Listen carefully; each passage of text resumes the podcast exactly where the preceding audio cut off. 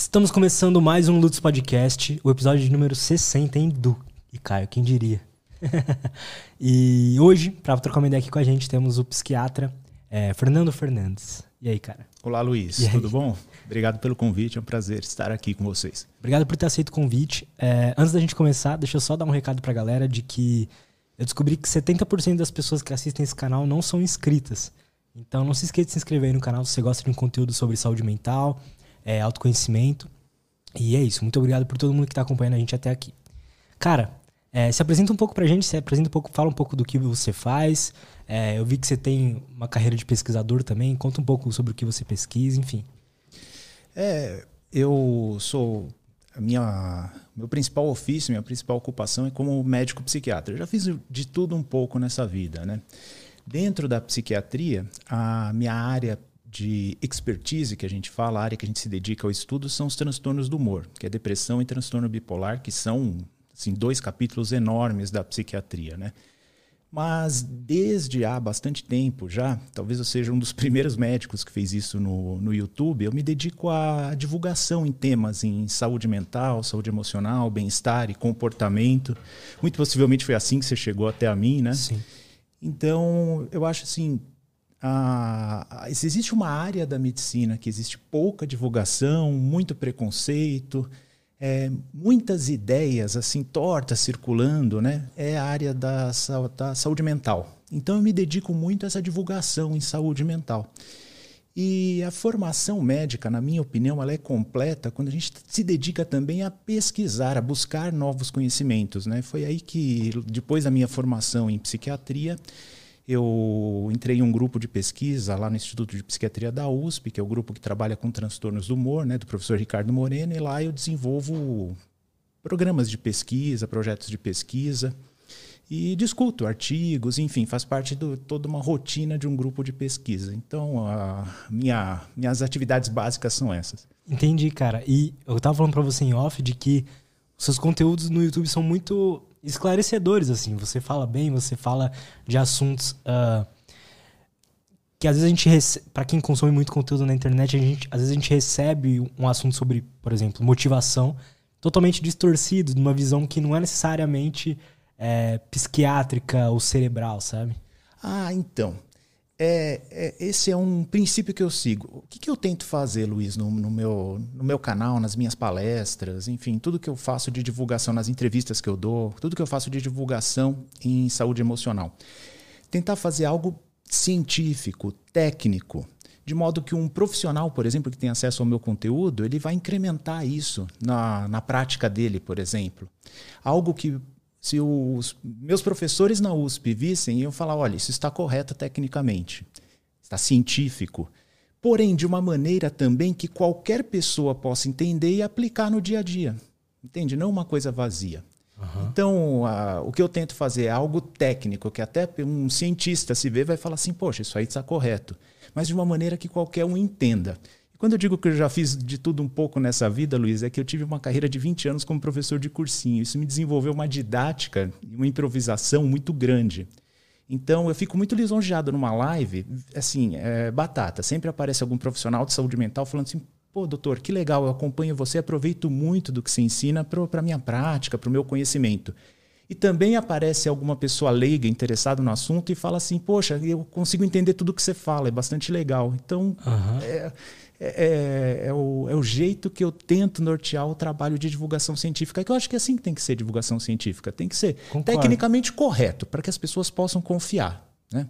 E de uma forma inteligível. Eu acho assim, olha, é, eu carrego isso para mim. Se você sabe, você sabe como ensinar também de uma maneira inteligível. Se está muito complicado o teu jeito de explicar, talvez não seja claro para você mesmo, entende? Então vai estudar você mesmo. Eu penso bastante Total, isso. Uh -huh que assuntos, assim, dos que você costuma tratar lá nos seus conteúdos, você acha que tem uh, mais informação errônea na internet, assim? O que, que você acha que é o mais. que a galera tem mais mitos e tudo mais? Eu acho que alguns deles, né? É, com respeito aos diagnósticos psiquiátricos, tem muito mito, né? É, as pessoas não têm ideia do quão comuns são os diagnósticos psiquiátricos. Né? São muito mais comuns do que a gente pensa. Tem gente que pensa que é uma coisa muito assim, dá a impressão assim, que é um extraterrestre que pousa com disco voador e sai com algum transtorno psiquiátrico. As pessoas pensam que é coisa do outro mundo, né? E não é, tá no 33% aproximadamente, aí dependendo do modo que você usa de estatística, das pessoas terão algum transtorno psiquiátrico ao longo da vida, né? É, vou te dar um exemplo, né? Boa. Eu pergunto para algum paciente assim, olha, tem alguém da sua família que tem algum transtorno psiquiátrico? Que é muito importante essa parte genética, né?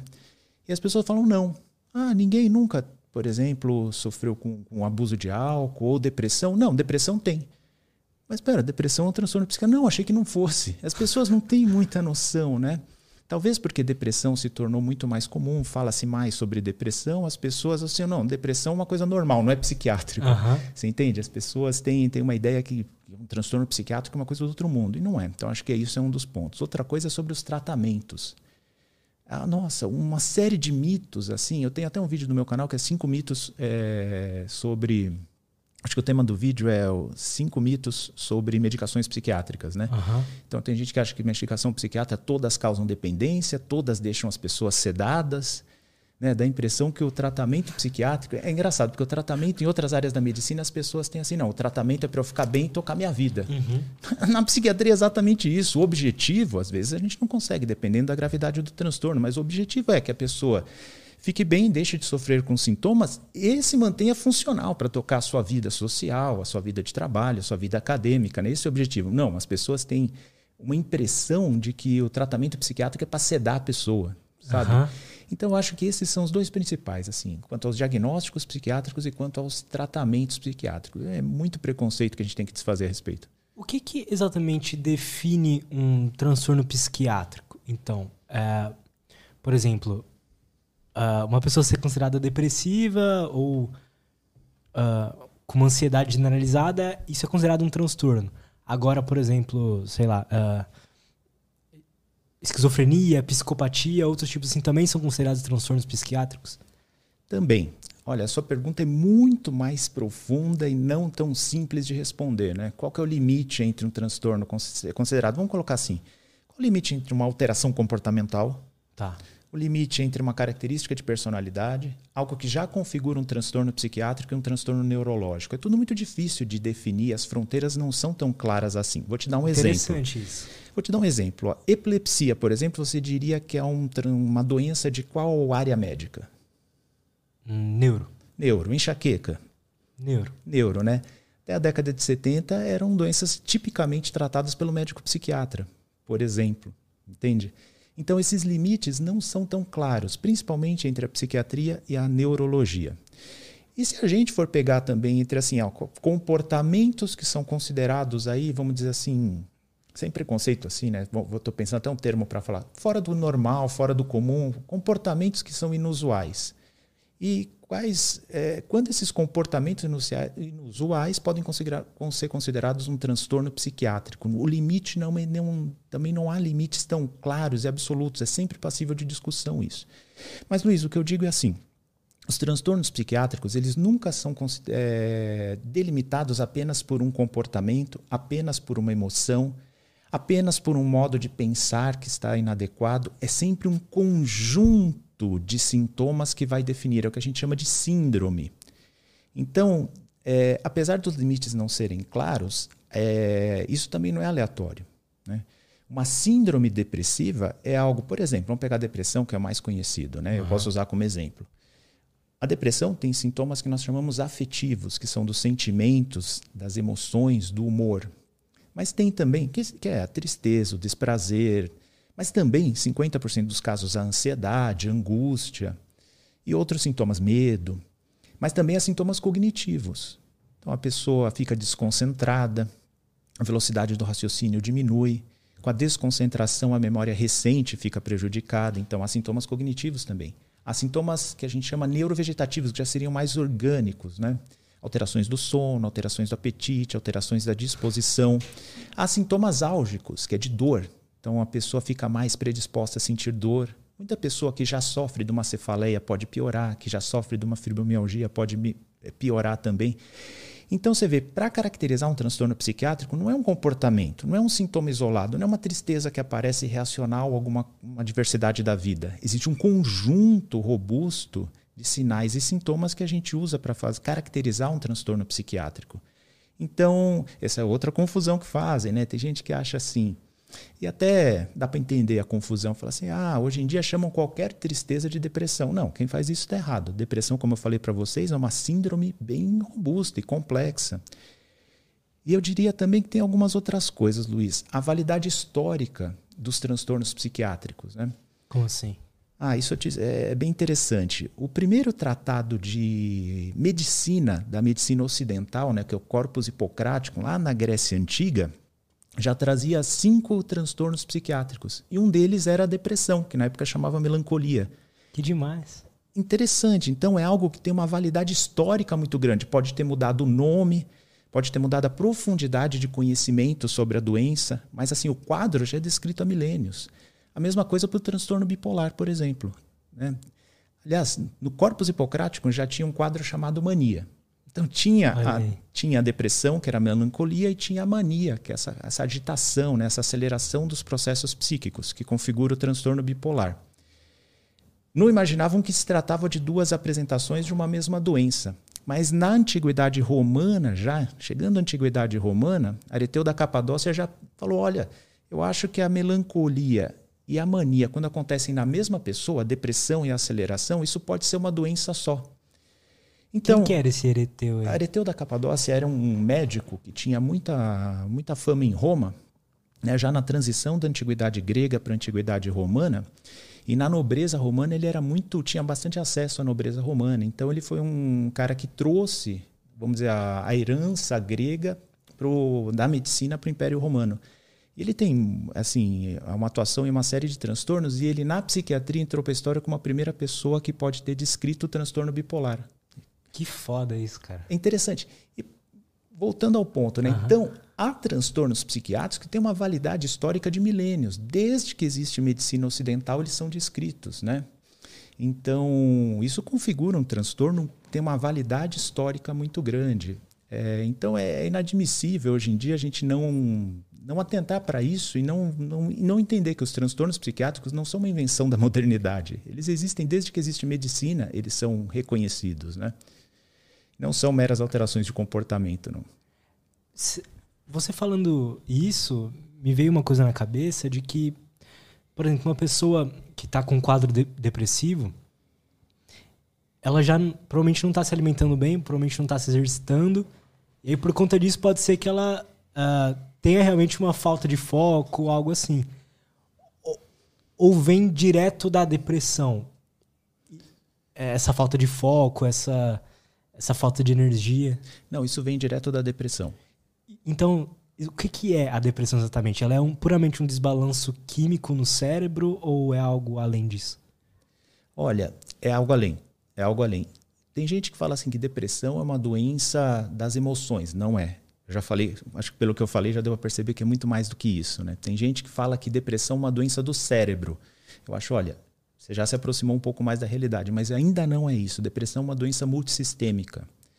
Por que, que tem gente que acha que a causa da depressão são os neurotransmissores? Né? Porque a maioria, a imensa maioria das medicações que tratam a depressão agem nos neurotransmissores. Então a gente fala, o neurotransmissor é a causa da depressão. Hoje já se tem um conhecimento mais abrangente. A desregulação no metabolismo dos neurotransmissores é parte do que a gente chama de fisiopatologia da depressão. Então, na, entre as alterações orgânicas da depressão, os neurotransmissores são um do, uma das alterações. Né? Há alterações no sistema endócrino, por exemplo, alteração no cortisol, o cortisol pode estar aumentado. Né? Há alterações até gastrointestinais na depressão, hoje já se sabe disso. Ah, olha, as alterações da depressão do ponto de vista fisiopatológico são tantas que seria difícil. Existe, a gente dá uma aula só sobre isso. Né? Eu, nos cursos que a gente dá lá na USP, nas aulas que eu dou para os residentes, tem, tem uma aula que é só sobre isso, fisiopatologia da depressão. Os uh, mediadores inflamatórios estão aumentados na depressão, o que acaba conferindo um risco maior para outras doenças, doenças inflamatórias, doenças álgicas, cardiovasculares. Então, uma série de alterações fisiopatológicas acompanha a depressão. Sendo que a alteração dos neurotransmissores é uma delas, talvez seja a mais importante. Mas depressão não é uma doença da alma, não é uma doença dos sentimentos, nem do cérebro, é uma doença multissistêmica. Teve uma, para finalizar, eu diria até uma coisa curiosíssima, né? Sabe aquela coisa do, da pessoa em depressão ter uma postura um pouco mais retraída? Sim. Teve uma fisioterapeuta do nosso grupo, a Janete Canales, que fez um estudo sobre isso e mostrou que até a postura, até do ponto de vista ortopédico, existe um padrão de postura do paciente em depressão e, curiosamente, esse padrão aumenta à medida que a pessoa tem mais episódios ao longo da vida. Então, a pessoa fica retraída, com os ombros retraídos, ela conseguiu mostrar isso de maneira objetiva. Então, até na nossa postura, a depressão acaba atuando. É uma doença muito complexa. O que, que você diria que são os sintomas de alguém com um quadro depressivo? Assim, como diferenciar de uma tristeza momentânea ou de, enfim, de algo mais não queria usar essa palavra, mas algo mais normal, né? Não, tristeza é algo normal da vida, Luiz. Não é, não é entre aspas, não. Tristeza é algo normal diante de uma adversidade que está passando, de, um, de uma Sim, separação justo. do ente querido. Vamos, vamos deixar claro. Sabe, a gente não pode pretender, aliás, isso é uma fonte de angústia muito grande, né? A gente não pode pretender ter uma vida insípida. A, a vida tem os seus dissabores e tristeza faz parte disso. Uhum. Inclusive, esses sentimentos com valência negativa, né? como a tristeza, por exemplo, a ansiedade e outros, eles têm até uma função. Né? Se algo te deixou triste, você vai estabelecer planos para evitar aquilo no futuro, né? É algo que move a gente, tem sua função. Então a tristeza é parte da vida. Agora, quando desconfiar que uma tristeza pode estar fugindo do normal? Uma das coisas é, seria voltar um pouco o vídeo e ver os sintomas que eu falei da depressão, porque na depressão não vem só tristeza. Né? Vem tristeza, outros sentimentos como angústia, ansiedade, sintomas cognitivos, diminuição da concentração, principalmente, diminuição da velocidade do raciocínio, da memória recente, sintomas que a gente chama neurovegetativos orgânicos, que são alterações do sono, alterações do apetite, mais cansaço, dores, por exemplo. Bom, mas ninguém, poxa, o pessoal não precisa saber psicopatologia, não precisa saber diagnosticar, né? Isso é um papel do médico. Uhum. O que eu diria assim, olha, a tristeza está proporcional em outros momentos da vida que você passou por coisas semelhantes, será que essa tristeza ela não está muito intensa? Outra coisa, uma tristeza normal, ela atinge um pico e conforme você vai se distanciando do evento, ela tende a diminuir. Ou a tristeza só está aumentando. Uma outra coisa que algumas pessoas percebem, não todas, é assim, cara, essa tristeza está diferente. Tem algum motivo que ela está diferente de uma tristeza normal. Eu estou percebendo isso, que a gente chama de qualidade do sentimento. Isso é uma coisa bem subjetiva. Algumas pessoas percebem isso. Interessante. É, e a tristeza ela vai se resolvendo. Mesmo diante de um evento muito triste, você e quem está ouvindo a gente pode lembrar algum evento muito triste, por exemplo, a perda de uma pessoa querida, um término de relacionamento, é, algum algum prejuízo muito grande que você teve ao longo da vida, a gente acaba não esquecendo. Mas o modo com que aquela lembrança nos afeta, ela muda ao longo do tempo. Agora, se não está mudando, tem alguma coisa errada. Até no luto acontece isso, né? Uma vez eu vi uma palestra de um, um senhorzinho, um pesquisador, simpático, para um vozinho chamado David Sheehan, e ele falou que ele perdeu o filho dele há 30 anos. E não há um dia sequer que ele não lembre do filho com saudade, com aquele sentimento nostálgico. Mas isso foi se transformando ao longo da vida. Né? Agora, algo que não se transforma e só aumenta, aí pode ser o que a gente chama de uma tristeza que está dentro de um quadro patológico. Então, eu dei algumas dicas aqui. A tristeza ela tem que ir se resolvendo. Não que ela suma, mas ela tem que ir se resolvendo. A intensidade dela tem que ir diminuindo a qualidade dela você tem que entender que é igual uma tristeza que você passou no outro momento. Ela tem que ser proporcional ao que aconteceu. Entendo. Se essas coisas estão um pouco fora, desconfie que você pode estar dentro de um quadro, ter entrado num quadro psiquiátrico. Entendo. Cara, med as medicações psiquiátricas, qual que é a forma correta que você diria que os profissionais de saúde, assim, os psiquiátricos, os psiquiatras e tal, têm tem que olhar para elas, assim, na hora de prescrever um medicamento? Excelente pergunta, excelente pergunta essa, né? Tem gente que acha que é, as prescrições são o, psiquiatra olha um pouco. Tem, tem, tem, esse, tem, tem esse mito também, né? Tem, que o psiquiatra é meio guru, olha um pouco a pessoa. É, e, e, e, acaba tirando da cabeça dele ou da cartola alguma medicação que ele acha que vai fazer bem para a pessoa. Não é assim. Não é assim. Você imagina o seguinte, que você está com um quadro como eu vou, vou, usar a imagem que o professor Ricardo Moreno usa bastante, né? Ele fala assim: imagina que você está com, sei lá, um pouco de falta de ar, sentiu uma pontada no peito, está irradiando a dor para o braço. Oh, deve ser algo do coração, né? Imagina que você chega no pronto-socorro lá, o médico olha você, olha, eu acho que com a tua cara, essa medicação aqui vai te ajudar. Qualquer pessoa, mesmo um leigo em medicina, vai olhar e vai falar assim: peraí, doutor, como assim você acha? Que remédio uhum. você está usando para mim, né? É, a pessoa tem uma noção intuitiva, fala assim, cara, eu não, não, não quero saber a opinião do médico do que ele acha olhando minha cara, eu quero saber quais medicações têm uma maior eficácia para salvar minha vida, que eu acho que eu estou tendo um infarto, eu acho que eu estou tendo um problema no coração, eu quero saber quais medicações a ciência tem comprovação de que possam me ajudar num quadro como esse, juntando todos esses sintomas que eu estou, exame, exame de sangue, etc. Né? Em psiquiatria não é diferente, as pessoas às vezes esquecem que psiquiatria é uma especialidade médica como qualquer outra. Então, que medicação vai ser usada? Uma vez feito um diagnóstico, a gente viu aquela síndrome que a gente falou, né? A gente viu todos os sintomas que a pessoa está apresentando, a história médica da pessoa, se ela já teve aquelas coisas no passado, a gente colhe informação com os familiares, junta todas as informações possíveis e faz um diagnóstico preciso. A partir desse diagnóstico, quem vai dizer que remédio usar? É a evidência médica científica acumulada ao longo do tempo. E onde uhum. que você encontra isso? Nas diretrizes de tratamento.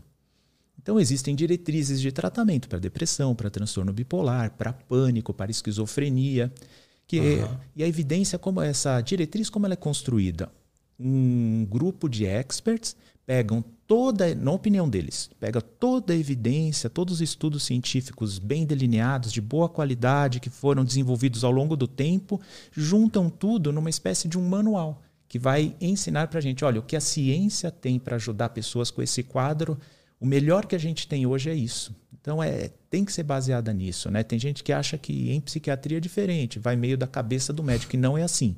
O bom exercício da medicina usa as diretrizes de tratamento. Para o quê? Para você usar o máximo que a evidência científica tem em prol do paciente, aumentar as chances dele melhorar.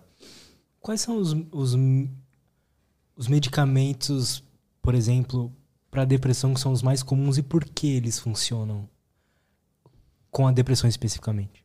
Com a depressão especificamente, né? Eu posso falar até de, da psiquiatria de maneira geral, Boa. se você quiser, depois. Pode ser. Uhum. Pode ser. Show. É, as medicações em psiquiatria, elas têm categorias que elas não, que elas, elas têm intercâmbio uma com a outra, né? É, as primeiras medicações psiquiátricas foram chegaram quase juntas, né? Foram os antidepressivos e os antipsicóticos, né? Além dos antidepressivos e dos antipsicóticos, há os estabilizadores do humor, que é uma categoria é, um tanto quanto controversa, que, que reúne algumas medicações de classes diferentes que são usadas principalmente no transtorno bipolar. Além dessas, há os estimulantes, que são usados no, no déficit de atenção e em outras circunstâncias também, e os chamados benzodiazepínicos ou os calmantes. Dessas todas, a grande maioria dos transtornos psiquiátricos são tratados pelos antidepressivos, pelos antipsicóticos e pelos estabilizadores do humor. E nenhum desses causa dependência.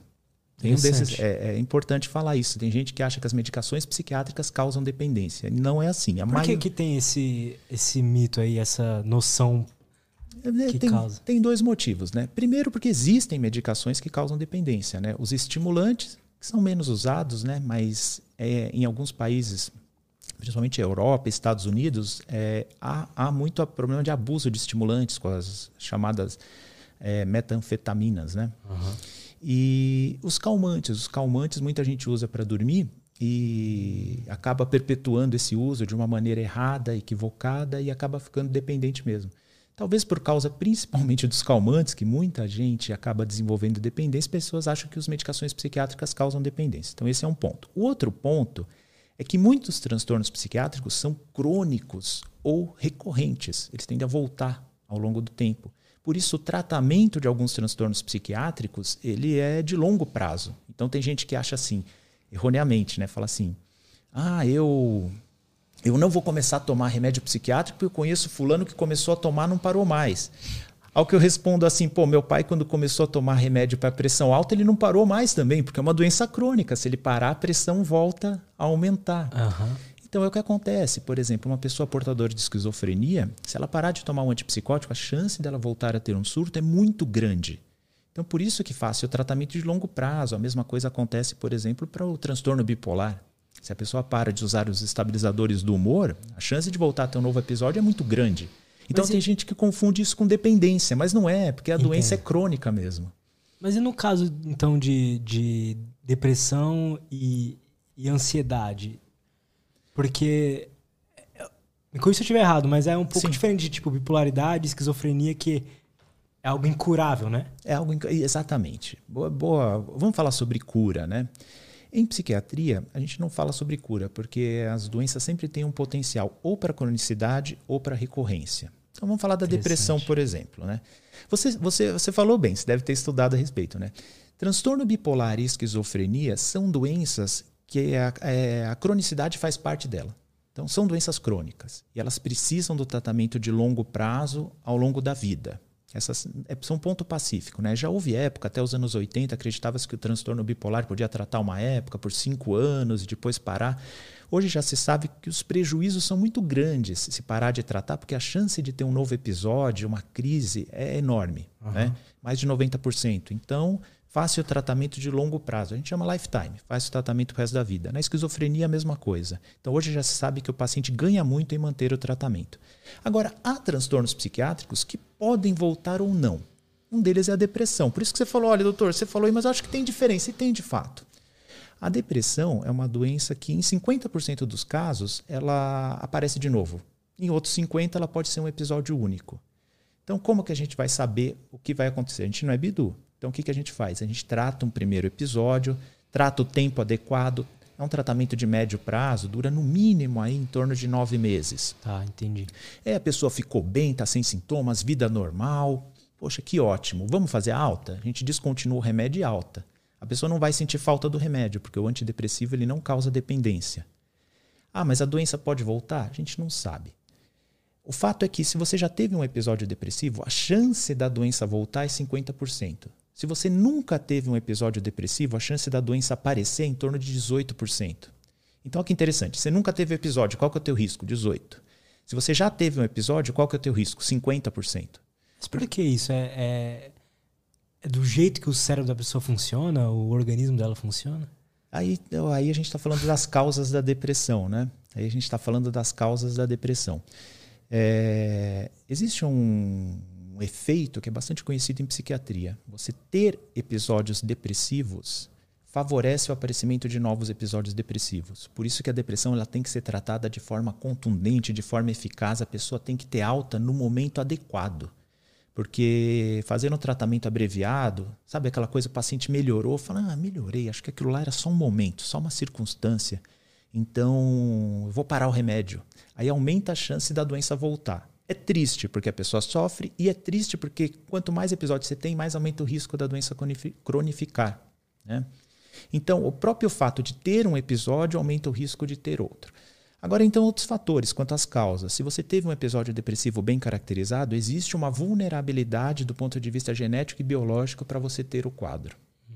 Então, a gente tem que tomar cuidado com isso. Então, é algo assim, evidenciou. Por exemplo, eu e você, estamos andando na vida, a gente é amigo tal. De repente, um dos dois tem um episódio. Um dos dois tem um episódio. Se configurou aí que essa pessoa que teve o episódio, muito provavelmente em relação às outras, ela tem uma vulnerabilidade genética e biológica. Então é algo assim, ela já tinha esse risco, mas não estava evidenciado. A partir do momento que ela tem, ficou evidenciado que ela tem esse risco para ter depressão. Outro ponto é isso que eu falei, Entendo. tendo um episódio aumenta o risco de ter outros. E aí entra uma coisa que é a psicologia. Será que essa pessoa também. É, e aí entram outras causas da depressão, né? Que a depressão não tem só causas biológicas. Tanto que dois irmãos gêmeos que têm exatamente a mesma biologia, um pode ter depressão, outro não. Até esquizofrenia e transtorno bipolar, sabia? Tem um gêmeo Dois irmãos gêmeos, um pode ter transtorno bipolar, o outro não. A concordância é em torno de 60%, não é 100%. Aí entram outras causas. Interessante, né? interessante. Interessante, porque daí entram causas psicológicas, o manejo do estresse, como a pessoa leva a vida, o contato com drogas.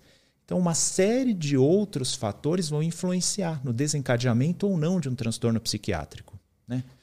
Então, é por isso que algumas pessoas têm um risco aumentado, outras não. E a gente trabalha com as estatísticas. Né? Então, por exemplo, no transtorno bipolar, se parar o remédio, 90% a chance de ter um novo episódio. Então, não vamos parar. Na esquizofrenia, a mesma coisa. E na depressão? Hum, na depressão é 50%.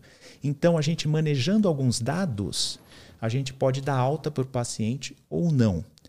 Agora, quando que o risco é máximo? Quando que o risco compensa que a pessoa trate para o resto da vida? Aí a gente usa alguns fatores. Por exemplo, a pessoa já teve três episódios. A chance de ter o quarto é muito grande. Lembra, cada episódio aumenta a chance da doença em frente continuar. Por exemplo, a pessoa para o antidepressivo, os sintomas voltam, mesmo que leves. Então não vamos parar. Em idosos, por exemplo, a gente tem uma tendência a manter mais o antidepressivo, porque a doença voltar é mais comum nos idosos. Então a gente usa uma série de fatores para determinar o tempo do tratamento. Também não é uma coisa aleatória. Lembra que eu falei das diretrizes? Elas trazem todas essas informações. Entendi. Então, no caso da depressão, por exemplo, a cada episódio que ela vai tendo, fica mais fácil dela ter aquilo é, futuramente? Exato. Exatamente isso. A cada episódio que a pessoa tem, é, aumenta o risco dela ter novos episódios. Isso acontece com uma série de coisas em medicina. Por exemplo, dor. Quanto mais episódios de enxaqueca a pessoa tem, mais a chance de voltar a ter. Dor crônica, quanto mais a pessoa sente dor. Tanto que o, o Dr. Marcelo Calderaro, né, que é um conhecido meu, especialista em cefaleias, dor de cabeça, né, no Hospital das Clínicas, ele fala que o melhor tratamento para dor é não ter dor. Quanto menos dor você tem, menos você fica propenso a sentir dor. Então, é, acontece uma série de doenças Sabe, na medicina. É, os pesquisadores e tal, vocês profissionais já sabem o porquê isso acontece? Tipo, a, as chances irem aumentando? Então, isso aí é, diz respeito ao meu, ao a, a principal hipótese a respeito disso é que quando uma doença se instala no cérebro, né, e aí falando especificamente do sítio do cérebro, é, algumas vias neuronais elas ficam mais ou menos ativadas. E uma imagem que eu uso para explicar isso é meio que, uma, que nem fazer uma picada no mato. Quando você faz uma picada no mato com um facão, uhum. se aquela via neuronal ela é uma picada no mato. Se muitas pessoas passam naquela via lá, toda hora tem alguém passando, cortando, cortando, aquilo acaba virando um caminho e se sedimentando, né? Se as pessoas não passam naquela via, o mato cobre aquilo lá e deixa de existir aquela via. Então, tanto para o bem quanto para o mal, o nosso cérebro ele aprende as coisas, né? E as vias que ficam deixam de ser usadas ou que ficam mais ativadas nas doenças, quanto mais se repete, mais elas se reforçam. Então, esse é um dos motivos que pode levar à recorrência e à cronicidade do, dos sintomas. A gente tem que quebrar isso. Me corrija se eu estiver errado, mas é, é praticamente a mesma coisa por outro lado, um lado mais positivo, é de tipo estudar, quanto mais a gente estudar, mais fica uh, cravado aquilo na, não tem, nossa... sem dúvida nenhuma. Por isso que eu falei, tanto para bem quanto para mal. Bons hábitos, eles tendem a sedimentar no nosso cérebro, né? Assim como hábitos e comportamentos ruins ou patológicos, coisas que até fogem ao nosso controle. A gente está falando disso, né? De doença, foge ao nosso controle. Muitas uhum. vezes aquelas vias relacionadas à instalação da doença são reforçadas, porque a doença está aparecendo e cada vez que ela aparece, aumenta o reforço daquela via. Mas para bem também funciona e a gente tem que mudar para isso, né? É, para hábitos no nosso dia a dia, é difícil mudar um hábito. É difícil por é. causa disso. O hábito é uma coisa que, por definição, já ela está cristalizando no nosso cérebro. Mudar isso, às vezes, é bastante difícil. Eu costumo dizer que um hábito fica bom quando você não sabe mais se é prazer ou obrigação. Eu dou exemplo. Eu pratico jiu-jitsu, né? Eu você tenho... faz jiu-jitsu também? Faço. Você também faz? Faço. Eu tô viciado. Ah, isso é ótimo. Quando você. Que faixa você tá? Tô branca ainda. Branca ainda? Tenho com 3 graus. Tô, vou fazer um ano de treino agora. Ô, oh, legal. Parabéns. Se você já. Tá, ó, o legal do jiu-jitsu é assim. Ou qualquer outra atividade física bacana, né? Assim, quando você não sabe mais se é um prazer ou uma obrigação, cara, que tá no caminho certo. É. Eu mesmo não sei mais. Quando eu vou. Aliás, dia que eu tô atrasado pro jiu-jitsu, a minha esposa até me fala: Fernando, você não vai hoje? Eu falei: não, vou, vou, deixa eu sair correndo tal, né? É, o que aconteceu? Isso cristalizou um bom hábito. A gente não sabe mais, né? No nosso cérebro está confundindo até com prazer com uma obrigação. Eu acho ótimo isso. Mas interessante isso. O que você diria uh, ah, para a gente ter mais disso na nossa vida? Porque instaurar um hábito uh, saudável, mesmo que a gente saiba que faz muito bem para a gente, que a gente sabe todos os resultados que ele pode trazer, ainda assim é difícil, né? Ainda assim é difícil. Mudar hábitos ruins não é. Para instalar um hábito bom, Você tem que ou sair da inércia ou mudar um hábito ruim. Isso sempre é difícil. Uma coisa que eu digo é não espera a vontade vir, vai e faz. Não espera, vontade pode não aparecer. Tem gente.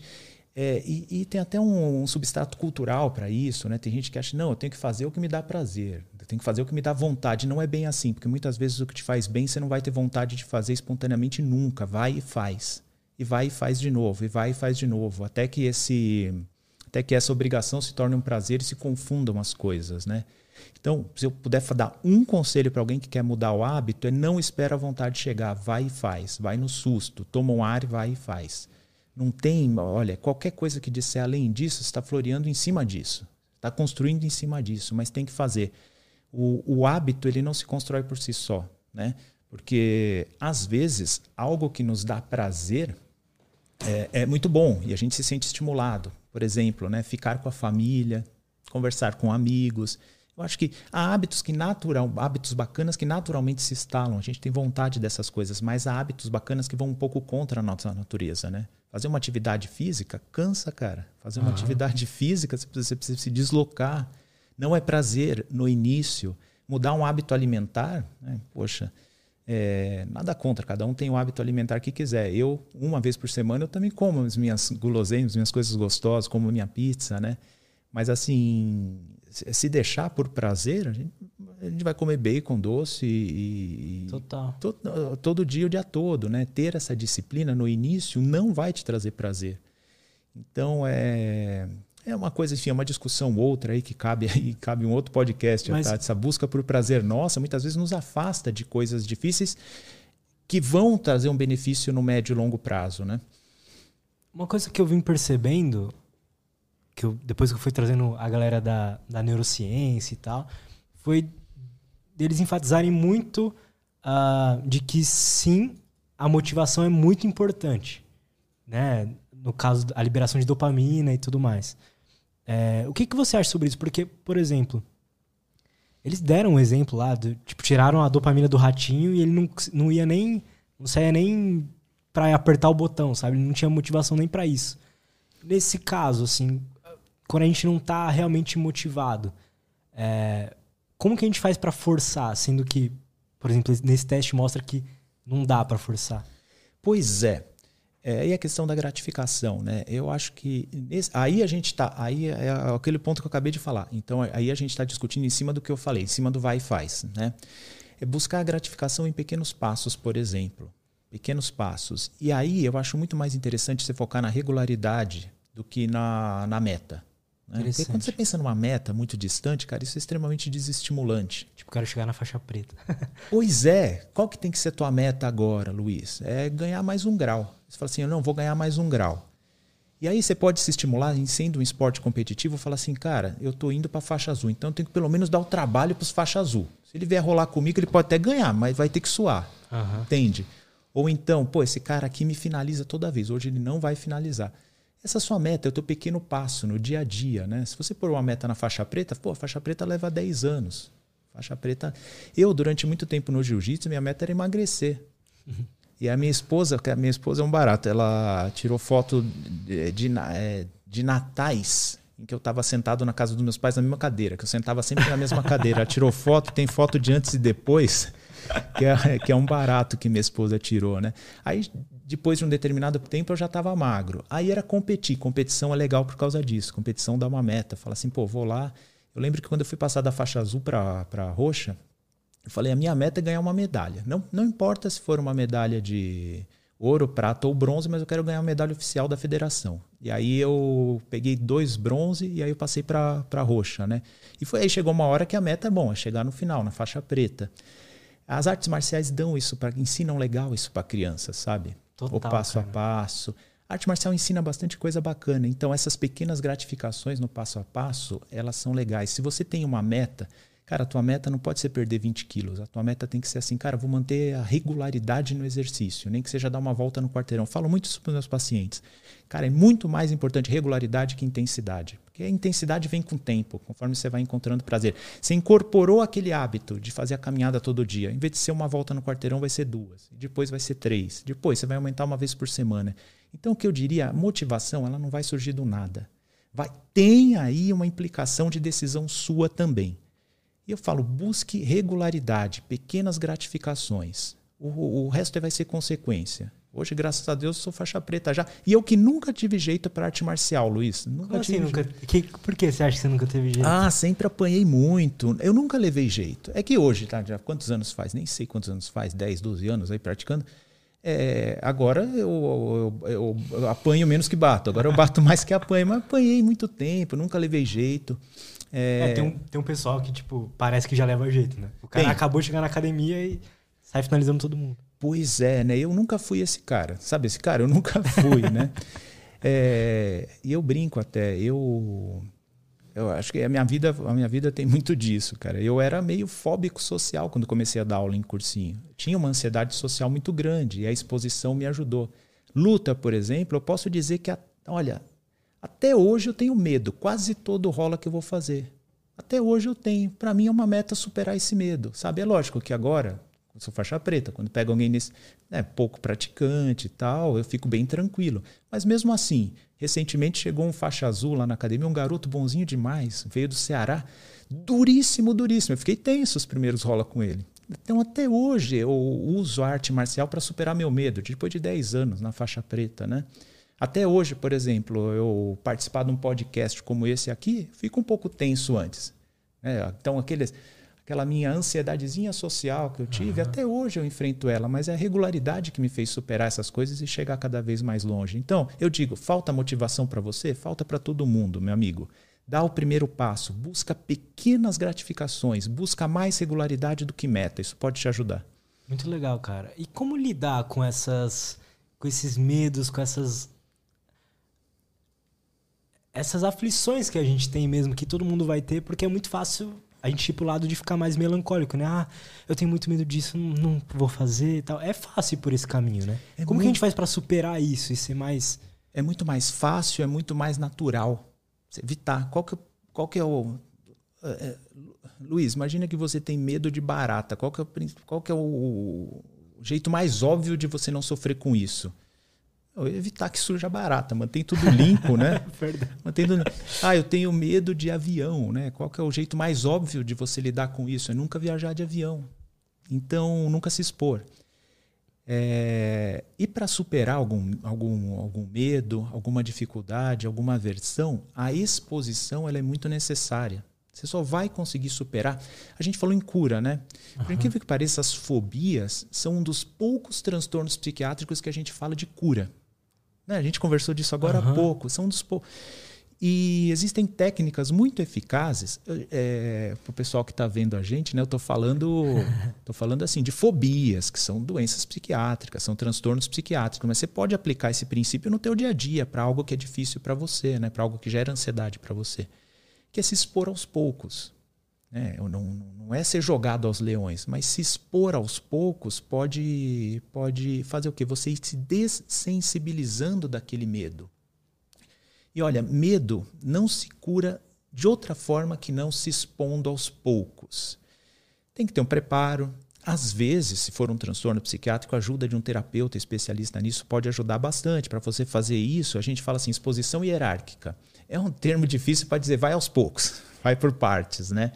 Então você indo por partes, encarando os seus medos, pode chegar.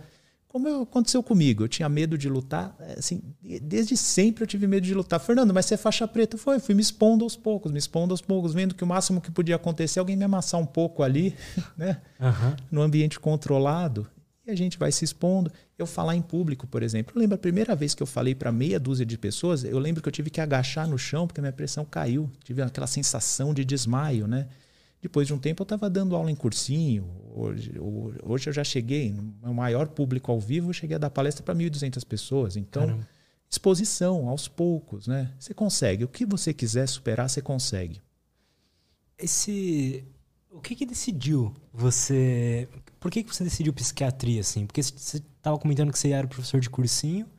E, mas você já tinha feito medicina? Como é que foi isso? Então, como é que foi isso, né? Eu Bom, isso é um pouco da minha história agora. Eu, para que eu pudesse fazer um colégio bom e gratuito, que meu pai não tinha dinheiro, né? Eu fiz um, colégio, um bom colégio técnico em eletrônica. Essa foi a minha primeira profissão. Aí eu comecei trabalhando no chão de fábrica, como técnico em eletrônica, falei, poxa, preciso de uma profissão para subir na vida, né? E decidi por, por medicina. É, e aí eu fazia medicina durante o dia, mas eu não podia mais trabalhar como técnico eletrônica, porque técnico eletrônica é o dia todo, né? Um uhum. emprego bem, com um horário bem regular, né? Que eu trabalhava numa empresa. E eu falei, bom, preciso de alguma coisa para ganhar vida agora, que eu estou na faculdade de medicina, mas não tenho, apesar de ter feito USP, uma faculdade pública, não tinha como me manter, né? Aí que eu falei, pô, estudei tanto para passar na faculdade, acho que eu consigo tirar a dúvida dos alunos. E eu tinha feito um bom colégio técnico, eu tinha aprendido até matemática e física de faculdade, né? Aí eu falei assim, poxa, vou lá tirar dúvida dos alunos. Aí eu comecei no plantão de dúvida dos alunos no cursinho, logo eu tava, levava jeito, estava dando aula, enfrentando a minha, minha ansiedade social e eu fiquei como professor. Então, durante toda a minha faculdade e residência, eu ganhava vida como professor. Porque, Interessante, eu nem sabia que era possível isso. Cara, Fazer é, medicina e trabalhar, né? É, é bem difícil, mas dá, eu tive que fazer. Na minha turma, eu lembro de eu e mais um colega que trabalhavam, dos 180, né? O, Cara. É, então é bem, é, bem, uhum. é, bem, é bem complicado, né? Mas eu, graças a Deus, eu consegui me manter dando aula. Então, assim que, que surgiu. E depois que eu me formei, eu continuei dando aula. Parei alguns anos. É, certamente algum, ó, escreve no comentário aí se você foi, se foi meu aluno. Sempre Boa. tem algum ex-aluno meu aí. E, por que psiquiatria, assim? Por que essa área em específico? Você pode escolher um milhão de diferentes especializações, né? Sim, olha, se tem uma profissão que permite assim muita opção depois que forma é medicina. Com certeza. Você pode até fazer administração hospitalar, nunca atender paciente. Você pode trabalhar com exames, fazer radiologia, por exemplo, né? É, a psiquiatria foi apaixonante para mim, na gradua desde a graduação, né? Porque a faculdade de medicina se divide em graduação e internato, né? Os dois últimos anos são internato, que é prática, né? Então, tanto na graduação quanto no internato, eu me apaixonei. Foram as duas matérias que eu tirei 10 na graduação e no internato foi uma, uma, um amor à primeira vista pelo conteúdo. E uhum. para fazer psiquiatria também, eu acho que medicina de maneira geral, mas psiquiatria em particular, você tem que gostar muito, muito de ouvir histórias das pessoas, de se interessar pelas pessoas, pelas nuances delas. E isso é uma coisa que eu acho que naturalmente eu tenho. Naturalmente eu tenho esse interesse, né? Coisas que eu não percebi ao longo da vida. É curioso isso, Luiz. É, já teve comentário nas minhas redes de amigos antigos que falavam: pô, Fernando, essa coisa que você fala hoje em dia de ouvir as pessoas, de como escutar com qualidade, de como ajudar as pessoas, é coisa que eu lembro uma vez você me ajudou de tal forma, eu lembro que uma vez você me ouviu de tal jeito. Isso, né? Então eu acho que eu já tinha alguma aptidão natural para essas especificidades da psiquiatria, né? Então foi acabou sendo uma escolha natural para mim.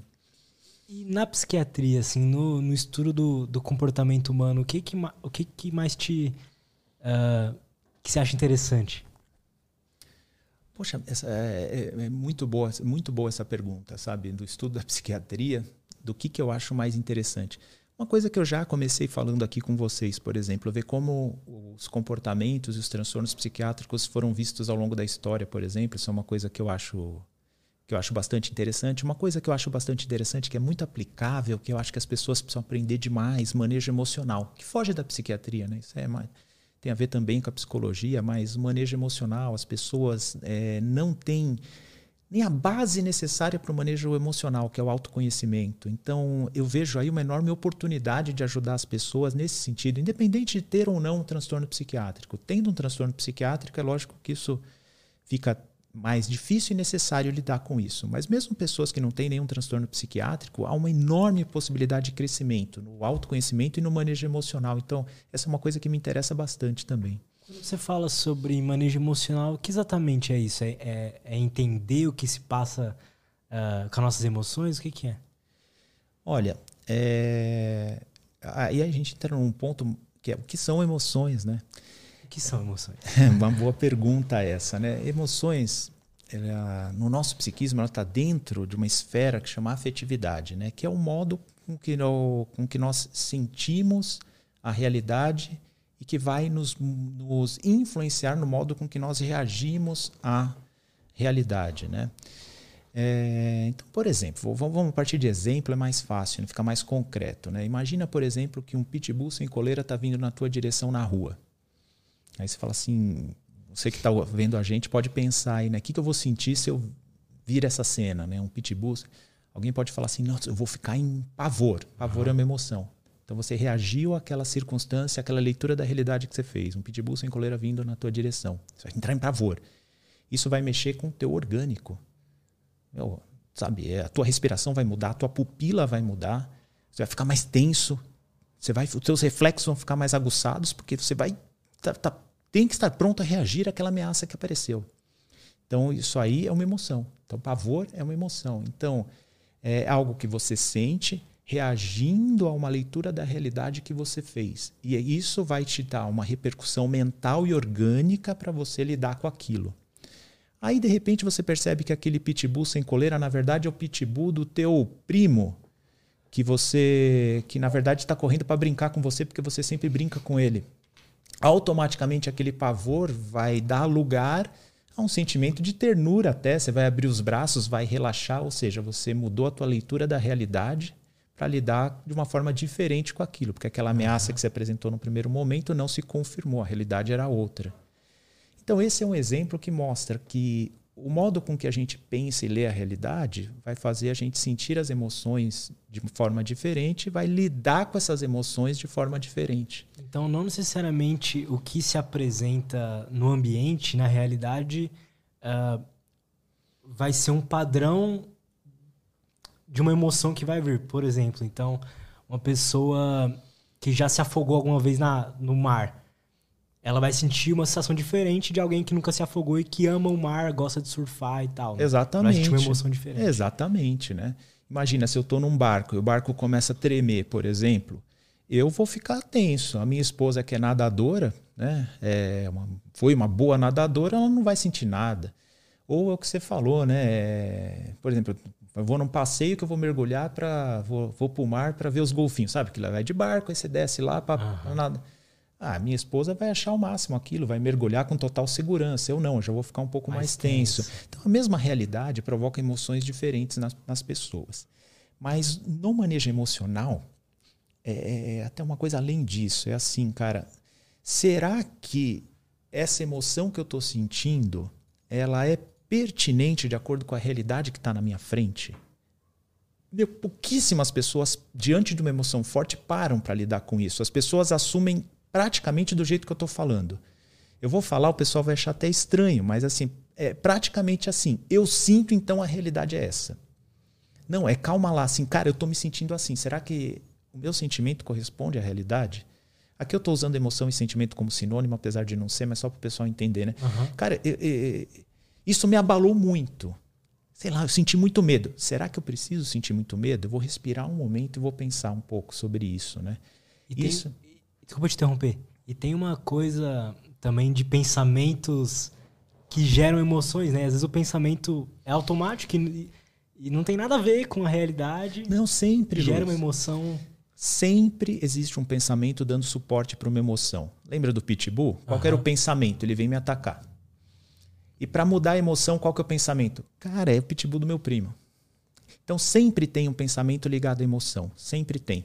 É, tem uma regrinha didática que eu uso do manejo emocional, vou até passar para o pessoal. Quem quiser ver no meu canal, tem vídeo sobre isso também. Que é o A, E, O, U né, do, do manejo emocional. Né? Primeiro, aceite que você está fortemente emocionado, mesmo que você não saiba por quê, nem, nem mesmo que você não esteja entendendo direito, que as pessoas não aceitam. Fala assim, ah, você está nervoso? Não, não estou nervoso, sabe? A pessoa. Eu faço isso às vezes. você está muito ansioso? Não estou não. Aí eu tô eu andando em, tá andando círculo. em círculo. É, exatamente. Né? Você está irritado. Teve uma moça uma vez que falou para mim: Eu não estou irritada. É só ninguém falar comigo que está tudo bem. então, aceite, né? Espere. Não haja prontamente. A é, né? Aceite espere. E, qual que é o I que eu falo? Identifique bem. Pessoas não identificam as emoções. É impressionante. Sabe, Luiz, nas, na, nas minhas entrevistas com os pacientes, é impressionante como as pessoas confundem totalmente as emoções. Sabe, um exemplo simples, né? A pessoa fala assim: ah, doutor, tô com uma ansiedade para viajar. Eu falei: por quê? O passaporte não saiu, é, não consigo passagem, por que, que você está ansioso? Não, já está tudo pronto, é que eu tô com uma vontade louca de viajar. Eu falei, não, então você está sentindo anseio. Você está sentindo uma coisa positiva, né? Ansiedade ela é sempre desconfortável. Então pessoa, as pessoas confundem muito é, as emoções. Então, ah, aceite, né? E espere. Se você está fortemente abalado por uma emoção, não haja prontamente. Espere um pouco. E identifique a emoção. Identifique também a intensidade para você ver se é condizente, né? É, medo é diferente de pavor. Uhum. Pode ser só uma apreensão que você está passando. Agora, se você dá o mesmo nome para tudo, você não vê as nuances e a gradação das emoções que você está sentindo. Então, identifique bem o tipo de emoção, identifique bem a intensidade, se ela está condizente com a realidade. Né? O O é observe seus pensamentos. Sempre tem um pensamento dando suporte para a emoção. Então imagina uma, uma situação que você está se sentindo ultrajado, traído, de alguma forma. Pera, tem um pensamento dando suporte para isso. Cara, por que, que eu estou tão desconfortável aqui nessa situação? Ah, porque eu estou achando que as pessoas estão com má intenção comigo. Então observe o pensamento. Porque muita gente quer se livrar da emoção ou quer manejar a emoção, cara, mas o que você consegue manejar é o pensamento, uhum. não é a uhum. emoção. A emoção ela é espontânea. É manejando o pensamento que você consegue lidar com a emoção. Então observe os seus pensamentos, né? E Racionalizar, o... né, o pensamento. Exatamente, questionar a Faz realidade. Faz sentido esse pensamento? Exato. Aí que você tem uma margem para manejo. Né? No pensamento, não é na emoção. A emoção é consequente. E só para ficar o A, E, I, O, U, né? O O é observe seus pensamentos e o U. O U, na hora de agir, um passo de cada vez. Você já, se você já aceitou que você está emocionalmente abalado, na hora de agir, um passo de cada vez com calma. Vai relendo a realidade para ver como você age, né? Interessante. É, tem, tem, tem gente que fala para mim, doutor, eu tentei usar esse A, I, O, U aí, mas é até muito difícil tal. Acho que como tudo é treino, né? Como tudo é treino. Se você começar a pôr como hábito, sentir uma forte emoção, para primeira coisa, deixa eu reconhecer que eu estou abalado aqui, eu não vou, me ach... não vou achar que eu estou cheio de razão, não. É, na sua mente, né? Uhum. Na sua mente você faz isso, né? Espera um pouco. Cara, só o A e o E, você já, metade das besteiras que você faz na vida, já você deixa de fazer por causa disso, né? E você vai treinando isso, né? Agora, quantas pessoas né, têm essa noção? Cara, qual pensamento está dando suporte para minha emoção? Sabe, é difícil. É difícil porque a gente pelo menos eu, por exemplo, fui, fui fazer, começar a fazer terapia ano passado. E foi lá quando, onde eu aprendi a, a ver meus pensamentos como algo que não era eu, sabe? Tipo, era só um pensamento. E anotar e, pensar, tá, eu pensei, eu tô sentindo isso. E eu, foi por causa desse pensamento. Faz sentido isso? E 90% das vezes, quando era um, uma emoção negativa, era só um pensamento que tipo, não tinha embasamento na realidade, sabe? Ah, que legal, eu tô falando isso, a gente não combinou, não, viu, gente? Não, não, não combinou, porque, tipo, quando você tava falando isso, eu fiquei pensando, né? A coisa que mais mudou a minha vida na terapia foi é, esse registro de pensamentos. Foi, tipo, registrar literalmente, tá, eu pensei isso, a emoção que veio é essa nessa intensidade. É, existem é, fatos que comprovem esse pensamento quando na maioria das vezes no meu caso não a maioria das vezes não tinha né? E tinham fatos que comprovavam o contrário inclusive daquele pensamento. É. Tipo assim ah uma sensação de tipo desconfiança de um amigo sabe? Um, uma uma falta de confiança para vir aqui trocar ideia. É, mas é o é, essa aí é a minha, a, a, minha veia de professor de cursinho, né? Eu peguei exatamente isso que você aprendeu na terapia e, fiz essa minha regrinha do A e ao U, né? Eu gostei muito disso. Que, que eu divulgo lá no canal, que eu ensino o pessoal. Mas, ó, vê só, Luiz, você precisou de uma terapia para te ajudar a organizar um pouco isso, né? É aí que eu falo que há muita margem para as pessoas aprenderem com isso. É, e eu, eu, tento, tento ajudar. Uma ajuda profissional que nem sua, é, isso aí é nossa, fica muito eficaz, né? Você é. acabou percebendo que 90% das vezes que eu tô com um sentimento ruim, que eu tô com uma percepção negativa da realidade, cara, lá foi inútil, porque não era uma leitura adequada, né? Total. E no começo é o que você falou, antes eu tinha que literalmente anotar, escrever, e depois vira um processo automático, né? De tipo, tá, eu tô sentindo isso aqui, o pensamento que veio foi esse. Faz sentido? Não, não faz. E aí muitas vezes você não consegue controlar a emoção, você ainda continua sentindo um raiva, por exemplo, mas é. diminui muito a intensidade. Diminui muito. É interessante isso. É impressionante, por isso que eu falo, a gente consegue manejar muito mais o nosso pensamento que emoção. E o que você falou é verdade, mesmo depois que você racionaliza e fala assim, cara, não, não é o que eu estava pensando, ainda fica, né, fica, né, aquele resquício lá, a emoção não é, ela não é automática. É.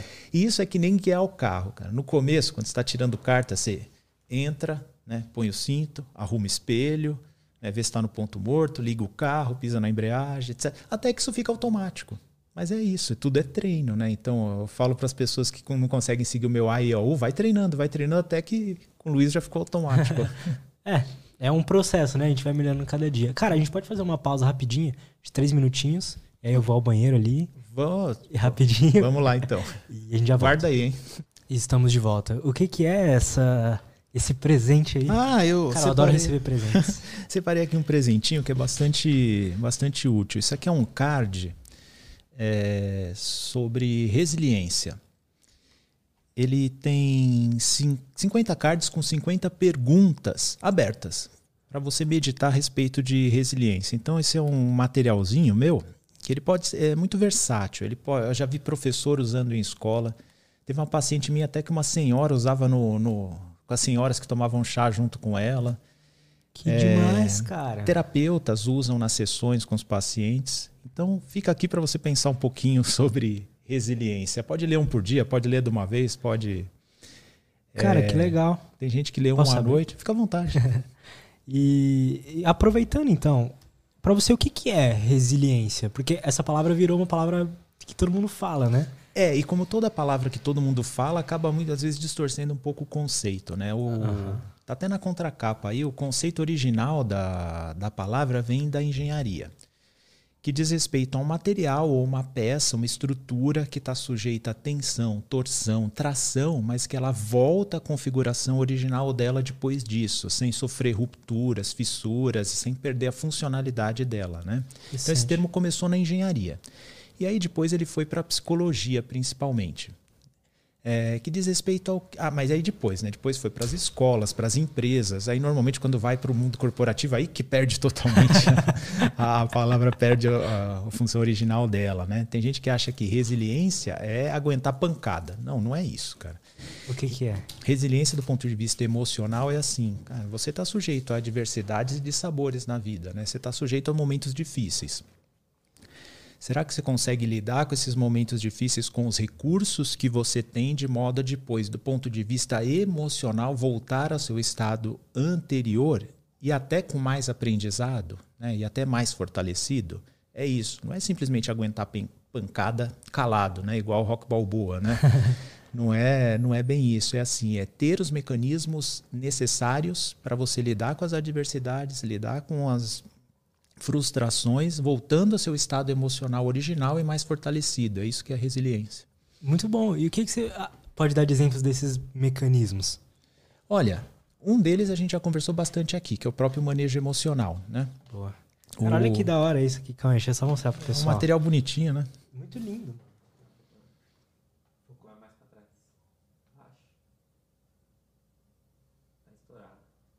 Vou mostrar aqui. Resiliência. Nossa, é muito lindo, cara. E, então, um deles a gente já falou que é esse. O manejo emocional é fundamental. Para o manejo emocional é muito necessário o autoconhecimento. Outra coisa que faz parte hoje em dia, dos artigos trazem da resiliência, é a rede de apoio que você tem. Ninguém é uma ilha isolada. A rede de apoio é fundamental, a começar pelo núcleo familiar e amigos mais próximos, mas também outros recursos, né? Também são bastante importantes. Então eu diria que basicamente do ponto de vista pessoal é isso, né? O autoconhecimento, manejo emocional, né? Como você lida com os estressores e a tua rede de apoio mais próxima. Tudo isso tem que ser bastante cultivado. Uma outra coisa interessante a respeito da resiliência é a formação dela. Aí já tem a ver com as escolas, né? Como que as crianças, porque a construção da resiliência é algo que começa desde o nascimento e é desenvolvido ao longo da vida adulta, né? Então, como que as crianças se desenvolvem com resiliência ou não? Isso é bastante trabalhado nas escolas, é outro modo de ver a resiliência. E eu fiz esse materialzinho a convite do, do da editora Matrix, né? É, e foi bastante estimulante para mim, porque eu falei para você que o manejo emocional, o autoconhecimento e o desenvolvimento da resiliência são grandes é, oportunidades de crescimento pessoal negligenciadas pelo pessoal. Você acha que resiliência é, é algo que pode ser aprendido estudando uma filosofia específica? Por exemplo, estoicismo. Estudando, né? Estudando qualquer coisa. Esse tipo de coisa, dá para aprender ou, ou dá para aprender estudando ou é algo que meio que a vida vai dando pancada e a gente vai tendo que vai ter que lidar com isso? Oh, você fez a pergunta de um, de um jeito, de um jeito curioso, né? As duas coisas, as tá. duas coisas, né? Eu acho assim, quando você começou a pergunta, eu, já, eu achei que a resposta ia ser não. Porque, assim, não se aprende resiliência fazendo um curso de final de semana sobre resiliência. Desse jeito, não. né? Desse jeito, a resposta seria entendi, não. Entendi. Mas você perguntou de um jeito diferente, né? É, é, lógico que estudando determinadas filosofias, estudando sobre autoconhecimento, se dedicando ao autoconhecimento, o estudo faz parte disso. Né? Você vai tirar da onde os, os, as, os princípios para você ter um autoconhecimento. Né? É, isso vem também do estudo. Estudando manejo emocional. É, de um certo ponto de vista, o que você aprendeu com a sua psicóloga teve um quê de estudo também, de dedicação. Sim, verdade. Não é? Então, nesse sentido, sim, se aprende resiliência estudando. E, obviamente, aplicando na sua vida prática, na realidade objetiva, né, os conceitos que você estudou. Então, a resposta é sim. E é uma construção que pode ser feita, repito, começa desde o nascimento, se desenvolve na infância, adolescência e pode ser aprendida na vida adulta também. Muito bom. Eu posso ler um aqui? Vou embaralhar e ler uma. Posso? Fica à vontade.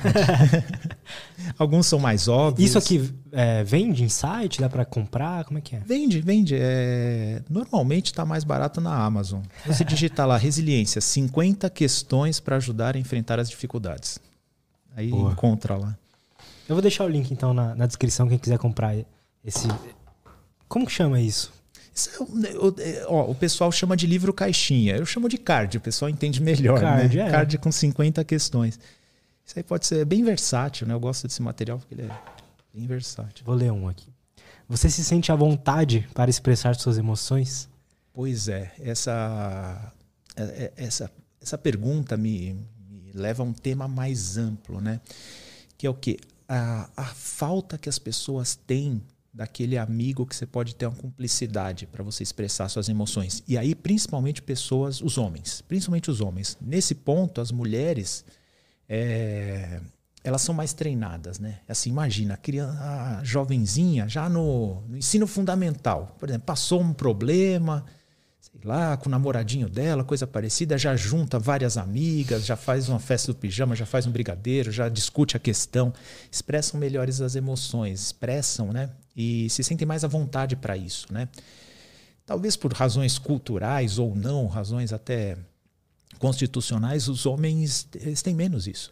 Você parou para pensar? O homem está passando um problema emocional, muitas vezes ele não se sente à vontade para expressar, nem com os amigos mais próximos, né? Sim, total. E às vezes os amigos mais próximos também, é, tentando ajudar com boa intenção, muitas vezes faz uma piada, muda de assunto, não é assim? É, eu, eu, lembro de vários, eu não vou citar o nome aqui porque o cara é um grande amigo meu e faz com toda boa intenção, mas quando eu tô com um problema emocional, eu fujo dele, porque você tá lá, eu lembro de situação que eu tava passando por, por uma dificuldade emocional e o cara ficava contando piada para tentar me distrair, sabe? Assim. é, tem uma boa intenção, né? Mas. É uma boa intenção, mas sai pela culatra, né? Total. E no meio mais masculino também tem aquela coisa assim: não, vamos pro bar beber e acho que isso é, resolve. E muitas vezes a pessoa gostaria de expressar a emoção para um, um, ombro amigo. E uma entidade que ajuda bastante nisso, por exemplo, é o CVV. Você não tem ideia do número de pessoas que gostaria de expressar alguma emoção, e às vezes até positiva, Luiz, e não tem com quem expressar. E acaba ligando para o CVV para poder falar sobre a emoção que que é dela. Ah, o CVV é o Centro de Valorização da Vida. Ah, já ouvi falar disso, é muito legal. Não, isso aí é fundação, é um serviço voluntário fundamental, né? Então, muitas pessoas que não têm com quem falar, liga para o CVV, é um grupo de voluntários maravilhoso que trabalha em esquema de plantão. Eu tenho muito contato com eles, né? Eu sou um, parceiro especialista de, deles, né? É, e eles estão lá em esquema de plantão para poder ouvir as pessoas, simplesmente isso, fazer uma escuta empática com as pessoas. Então, Acontece o seguinte: muitas pessoas não conseguem expressar as suas emoções e sofrem sozinhos por causa disso, e muitas pessoas que querem expressar as emoções muitas vezes não têm um, um amigo próximo com cumplicidade, tempo, disponibilidade para ouvir as emoções. Você não tem ideia do número de pacientes que falam, doutor, assim, para conversar essas coisas eu tenho você e o psicólogo, sabe? Ou a psicóloga. Entendo. Impressionante. Então, isso faz parte do quê? Daquilo que eu falei, da rede de apoio da resiliência, né? Tem um perigo muito grande em, em não expressar as emoções assim, em guardar para você? É, sim, sem dúvida, né? É, você não trabalha, muitas vezes não expressando as emoções, as pessoas não trabalham as emoções. E aquilo lá vão, vão se criando monstros dentro das pessoas, né? É, mesmo fora de contexto psiquiátrico, estou falando na vida geral, né? Mesmo, não estou falando de pessoas que têm algum transtorno psiquiátrico. Né? Não, não expressar as emoções. Será que você está trabalhando bem as emoções? Não é toda emoção que você tem que expressar também. Ninguém, essa história de ser livro aberto é em ah, determinado entendo. contexto, né? A gente, senão, é até inadequado expressar. Emoção é algo que tem que ser expressado de uma maneira adequada também, né? É, não expressar emoções por um lado, é muito ruim e também expressar demais as emoções também é muito ruim. Como tudo na vida tem uma justa medida aí de Aristóteles, né? Como deve ser. Então, não expressar por um lado pode ser muito ruim, expressar demais também pode, né? É, e não expressando, não trabalhando, sabe? É, não colocando à prova as emoções, monstros podem estar sendo criados aí, né? Boa. Cara, a gente pode ler as perguntas da galera? Tem umas perguntas legais aqui. Com todo prazer. É, o Claudinei Antônio mandou. Você disse que a, que a depressão não é uma doença da alma. A depressão, no seu ver, é só algo patológico? Ah, eu não, eu não entendi a nuance dessa pergunta, né? Mas a, eu vou responder de, eu acho que eu vou tentar. Qual é o nome dele, Claudinei? É o Claudinei. Claudinei, eu acho que vou, ten, vou tentar responder. É, ela, a depressão certamente ela tem um fundamento biológico, bioquímico, né? Como eu falei, é uma doença multissistêmica, ela age em diversos sistemas do nosso corpo, né? Então, isso os gregos já sabiam. Você vai, talvez você se lembre da teoria dos humores, que a bile negra estaria numa quantidade mais exagerada. Eles Nunca tinham. Ouvi falar disso. Nunca ouviu falar? Então, os gregos, eh, os gregos é curioso isso. Eles já tinham como ponto pacífico que a melancolia ela tinha uma causa orgânica. Olha aí. Eles não consideravam assim que era uma doença da alma, né? eles já tinham como ponto pacífico. É, e tem gente que acha to, tolinho o modo orgânico que eles descreviam, né? a causa orgânica que eles descreviam, que era a teoria dos humores, que os humores deveriam estar em equilíbrio no corpo, e no caso da melancolia era a bile negra, né, que estaria em excesso e provocando os chamados males da bile negra, né, que seria melancolia. Então eles já aventavam causa orgânica para a depressão na Grécia antiga, milênios, né? Então existe a causa orgânica da depressão, mas existe também a causa psicológica. Existe também causas psicossociais, existem os estressores que influenciam os sintomas da depressão. Então é multicausal, né? Tanto do ponto de vista biológico, tem muito, muitas alterações ligadas à depressão, como há também uma dimensão social e uma dimensão psicológica. Uhum. Então, respondendo o Claudinei, não é que eu considero que a, a depressão é unicamente biológica, mas certamente ela também é biológica. E, e por um lado, me corrija se eu estiver errado, assim, hoje já se sabe, ou pelo menos acredita-se que a mente, ou sei lá, a alma não está separada do cérebro, né? não é algo além essa, essa discussão é uma discussão filosófica também de séculos e séculos, né? a dualidade. Né? É, uma vez um, um terapeuta, uma vez um, um cara que eu gosto bastante, um colega psiquiatra, é, ele me falou assim, olha, as suas emoções elas se expressam no cérebro, né? os seus pensamentos se expressam, se expressam no cérebro. Então, a, a, psicologia da pessoa ela, se, ela tem como sítio né, principal o cérebro. E não só o cérebro, né? Que a mente, é, Luiz, é, ela é um conjunto de funções que vai até além do cérebro. Né? É, interessante. É, é interessante isso, né? Um conjunto de funções que não está limitada ao, ao cérebro. Então, seria uma discussão filosófica interessante essa aqui, né? Que eu não me considero nem capaz de fazer isso é, com profundidade, mas eu entendi a sua pergunta, né? Pô, as funções da mente se expressam no cérebro. Então, até que ponto há o limite é entre o que é orgânico e o que não é, o que é orgânico e o que é psicológico? É isso entrar na questão da alma. Então, a gente remonta é. a Platão e aí a discussão é enorme ao longo total, de milênios. Né? Total. O Sávio Breno mandou: Como distinguir um transtorno é, somatoforme de outros quadros clínicos barra doenças que apresentam os sinais e sintomas característicos do que está sendo somatizado. O que, que é isso, transtorno somatoforme? É, é assim, A hipocondria, por exemplo, entra hum. mais ou menos nessa categoria aí, né? É, eu vou, vou, traduzir em termos assim bastante leigos para as pessoas entenderem. A pessoa está muito encanada alguma coisa no corpo dela. Pode ser alguma sensação que ela tem, alguma impressão que ela tem de alguma anomalia que existe de fato ou não, né?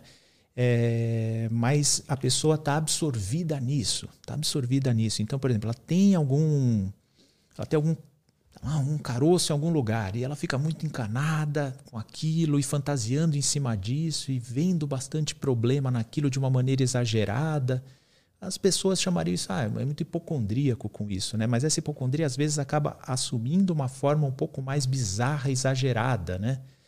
É, então, respondendo à pergunta do, do colega aí, muitas vezes o problema existe de fato, mas o modo com que a pessoa vivencia esse problema está alterado. Está muito exagerado, está causando muito sofrimento desnecessário. Entendi. Né? E às vezes é difícil convencer a pessoa.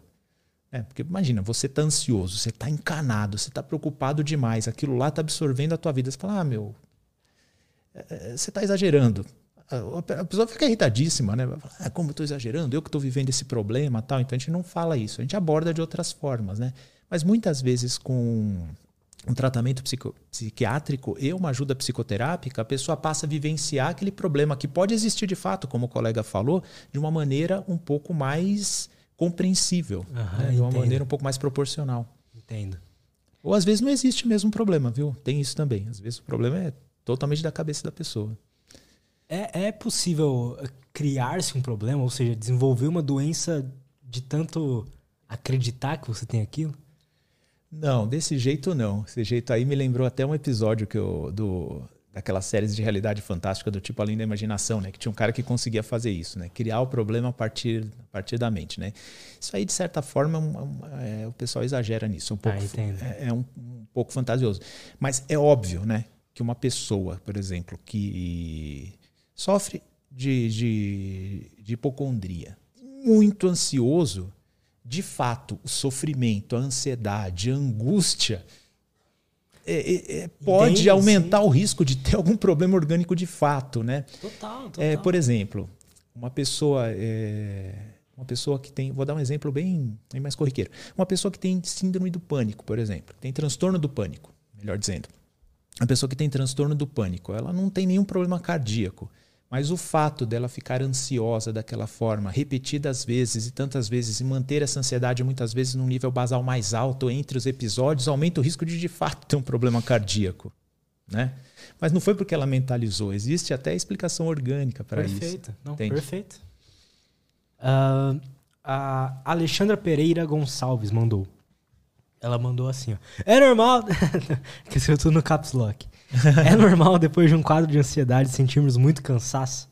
É, percebo que sempre depois de um quadro de ansiedade, eu fico uns três dias super cansada, é, querendo só dormir e muito desanimada.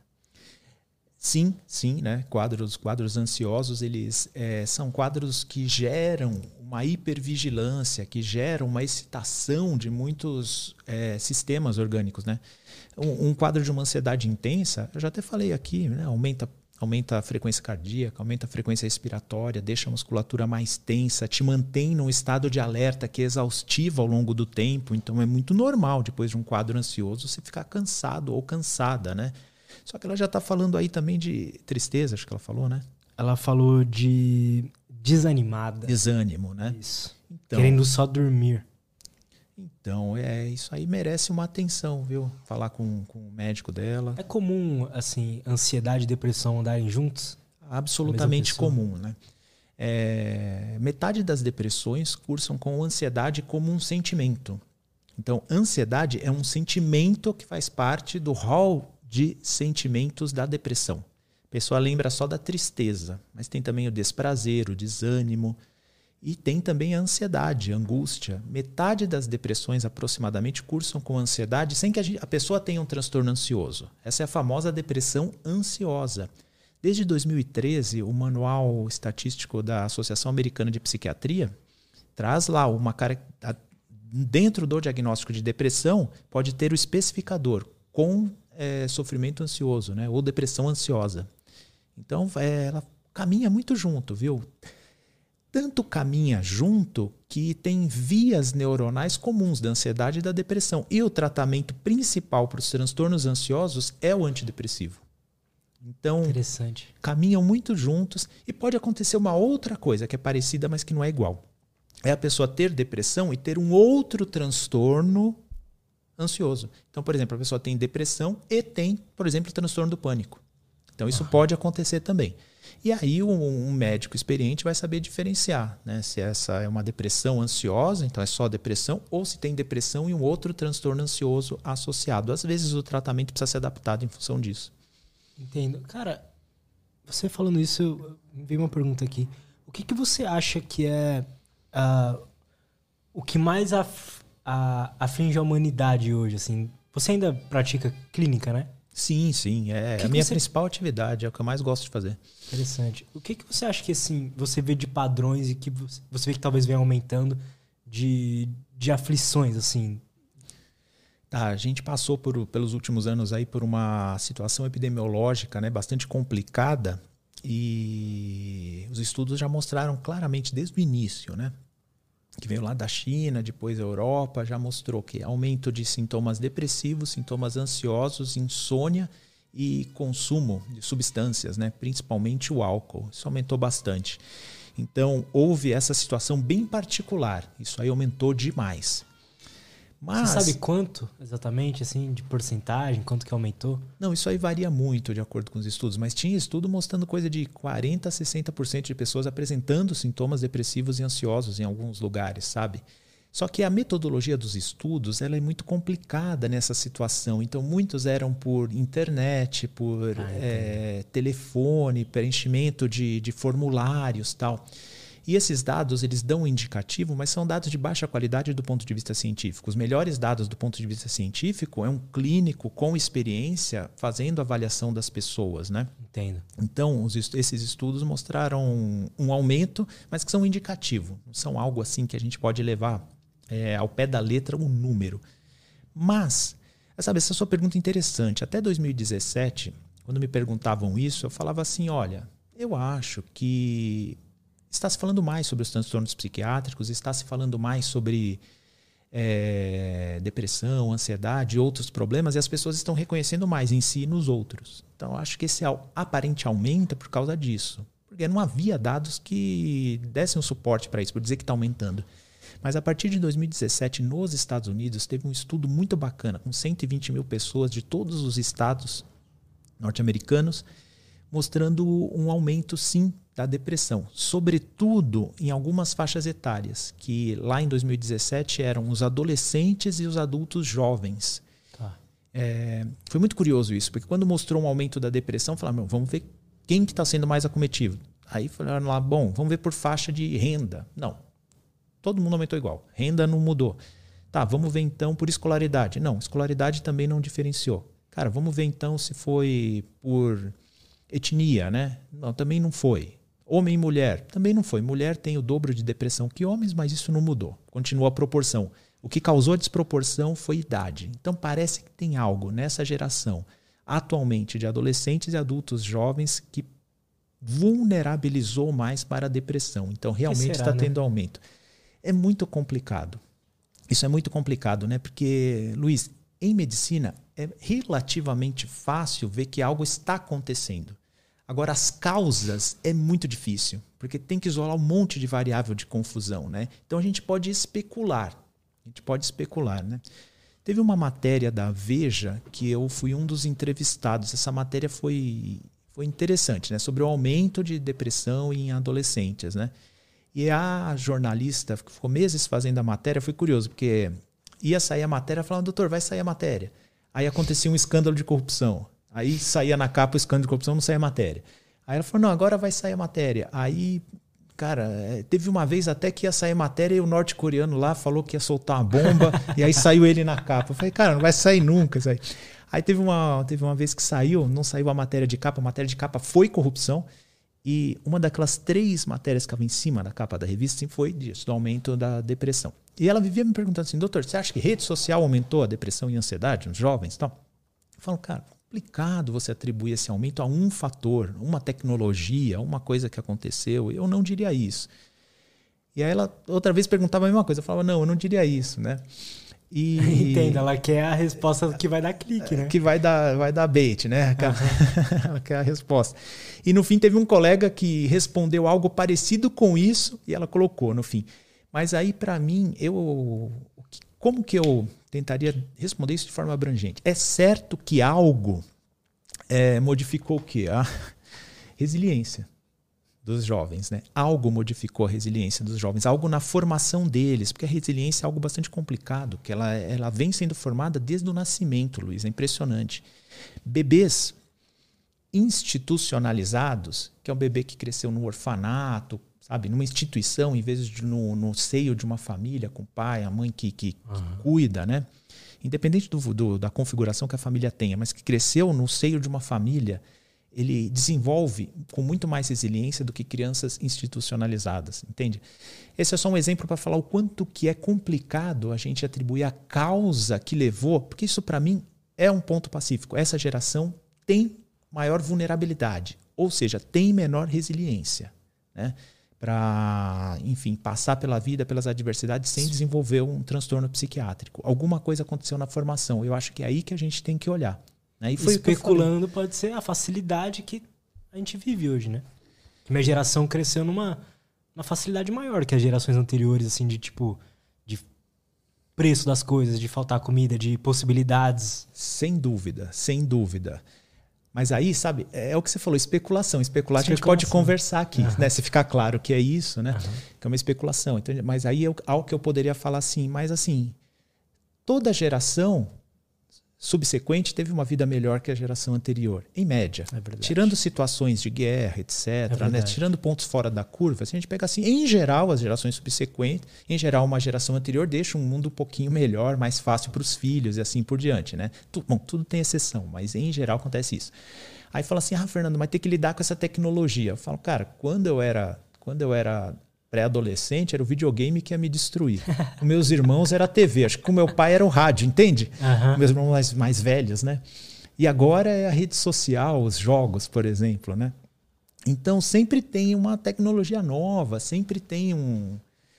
É, então é, é, muito complicado isolar. Tudo a gente pode especular e muito provavelmente seja um pouco de cada coisa que a gente Entendo. que a gente Entendo. converse aqui, né? É, o fato é que com relação à rede social, por exemplo, uma coisa eu concordo. Cara a humanidade se desenvolveu é, com a gente tendo que se relacionar com quem, cara? Inicialmente com a nossa família, o núcleo familiar. Antigamente a família era um pouco mais expandida e depois com os, os, os nossos amigos, a nossa comunidade local. E a gente tinha um hall, um hall ali de, sei lá, 30 ou 40 pessoas com quem a gente tinha que negociar, conquistar, né? Com fazer uma média, enfim, Sim. uns com mais amor autêntico, outros com mais uma negociação para conseguir o que você quer, que é normal da vida, isso nas relações. E era isso que é, a nossa busca por aprovação era num círculo um pouco mais restrito. Agora esse negócio expande de uma maneira exponencial, né? Agora a gente quer ser aprovado por 10 mil pessoas. Né? Por 10 mil pessoas. Ontem na minha live tinha gente. Do, esse ganhou de lonjura. Tá? Tinha gente da Nova Zelândia, tinha gente no Canadá, no Brasil inteiro, entende? Então, será que o pessoal sabe lidar com essa aprovação ou desaprovação em massa, exponencial? Então, nesse sentido, será que você sabe lidar com menos sucesso que você tem em relação aos outros? É, então, isso Pode ser um dos fatores também. Um dos, né? porque, porque a gente não se desenvolveu, a humanidade não se desenvolveu dessa forma, né? Com, a gente tinha, as relações se davam em, de uma maneira diferente. Primeiro que era ao vivo e segundo que era num círculo muito menor. A gente tinha um pouquinho mais de controle de quão bem ou mal a gente estava interagindo, né? É, e agora as interações são muito grandes, impactam demais alguns jovens. Então pode ser um fator a mais aí. Outra coisa, né? Ou falta de contato familiar. E a resiliência tem tudo a ver Luiz. Aí falando um pouco do desenvolvimento, né? naquele momento que você perguntou, não entrei nesse tema, mas a gente entra agora. É, a coesão familiar e o apoio familiar que as pessoas têm é fundamental para o desenvolvimento da resiliência na vida adulta. Né? Quem não tem isso, que nem eu falei, crianças institucionalizadas tendem a ter menos resiliência na vida adulta. A coesão familiar, sabe aquela coisa da família, por exemplo, que janta junto e discute os problemas todos juntos, que você pode levar, que você sabe que você vai ter um porto seguro ali Mesmo que você tenha feito algo errado, você vai ouvir uma repreenda, mas você, as pessoas vão te ajudar a lidar com as consequências, sabe? Sim. Isso traz segurança para as pessoas, as pessoas se desenvolvem com segurança e com o tempo vão desenvolvendo a sua independência. Né? Mas a pessoa que não vivencia essa segurança nas idades mais tenras tendem a ser inseguras na vida adulta. Então, olha só, é uma série de fatores que pode estar influenciando. Então, o que eu diria para quem está ouvindo a gente, para você, cara, qualquer pessoa que vir com uma solução simples para um problema tão complexo como esse, assim, é, ou ela está querendo se fazer de sabida, ou ela nem percebe o quanto quão simplória ela é. Né? É um problema oh. bastante complexo, tem bastante coisa envolvida. Ou clique, né? Ou ela quer clique. Hoje em dia. Tem essa, eu não entrei na má intenção, mas é, é a sim, pessoa entendo, que entendo. vende uma solução fácil para um problema tão complexo, é isso que você falou. Ou, ou tem má intenção, ou não percebe o quanto que ela está sendo simplória, né? Entendo, entendo. Bom, o, Uh, deixa eu ver. O. Uh, Lohani Peregrini. Podemos controlar nossos hormônios barra emoções através da alimentação, não tendo que tomar remédios? Olha, é... eu convido, passa lá no meu canal, né, psiquiatra Fernando Fernandes tem um, um vídeo sobre tratamentos alternativos para depressão. Alternativos entre aspas, né? Porque mesmo esses tratamentos ditos alternativos, eles estão sujeitos às mesmas evidências científicas do que os remédios. Então, será, por exemplo, que existe algum suplemento que pode ajudar na depressão? Será que tomando vitamina D? Vitamina D teve na moda um tempo atrás bastante aí. Será que tomando algum outro tipo de suplemento? Será que fazendo atividade física eu posso tratar a depressão? Como é que funciona isso, né? E as diretrizes trazem essas informações também. Então, hoje, por exemplo, você sabe que depressões leves e de curta duração, até dois a três meses, por exemplo, a terapia pode ser resolutiva, a atividade física pode ser resolutiva. Né? Então, eu convido a ver esse vídeo que eu mostro até os quadros, né, as tabelas das diretrizes, mostrando quais tratamentos alternativos podem é, ter algum, algum, resultado na depressão ou não. Legal. Em geral, o que eu digo para ela, assim, a maioria dos tratamentos alternativos eles são complementares. São complementares, né? É, alguns tratamentos podem ser resolutivos na depressão leve de curta duração, que é um total, Luiz, de 0% das depressões que buscam ajuda. As depressões buscam ajuda normalmente quando elas já estão moderadas e graves, né? Como que eu sei que uma depressão está moderada ou grave? Olha, se você já está tendo um sofrimento significativo ou algum prejuízo em alguma área da vida, no mínimo é moderada essa depressão. Né? E aí o tratamento medicamentoso é imperativo. Tá? Então eu convido ela a passar lá é, em vez de eu ficar falando qual funciona, qual não funciona, ela passa lá, ela vê direitinho, né? É, e aí, a partir do momento que um tratamento, entre aspas, alternativo, mostra alguma comprovação de eficácia, ele entra nas diretrizes. Né? Ninguém tem nada contra né? um tratamento que não envolva remédio. Eu recomendo fortemente para meus pacientes, por exemplo, atividade física aeróbica três vezes por semana está indicado na diretriz. Tem que fazer sim. Total. Cara, agora uma pergunta bem pessoal, assim. O sobre jiu-jitsu. Ah, vamos lá. uh, quais, não sei se teve isso com você, mas quais os benefícios psicológicos que o jiu-jitsu te trouxe, assim? Ou Nossa. que você diria que ele tem?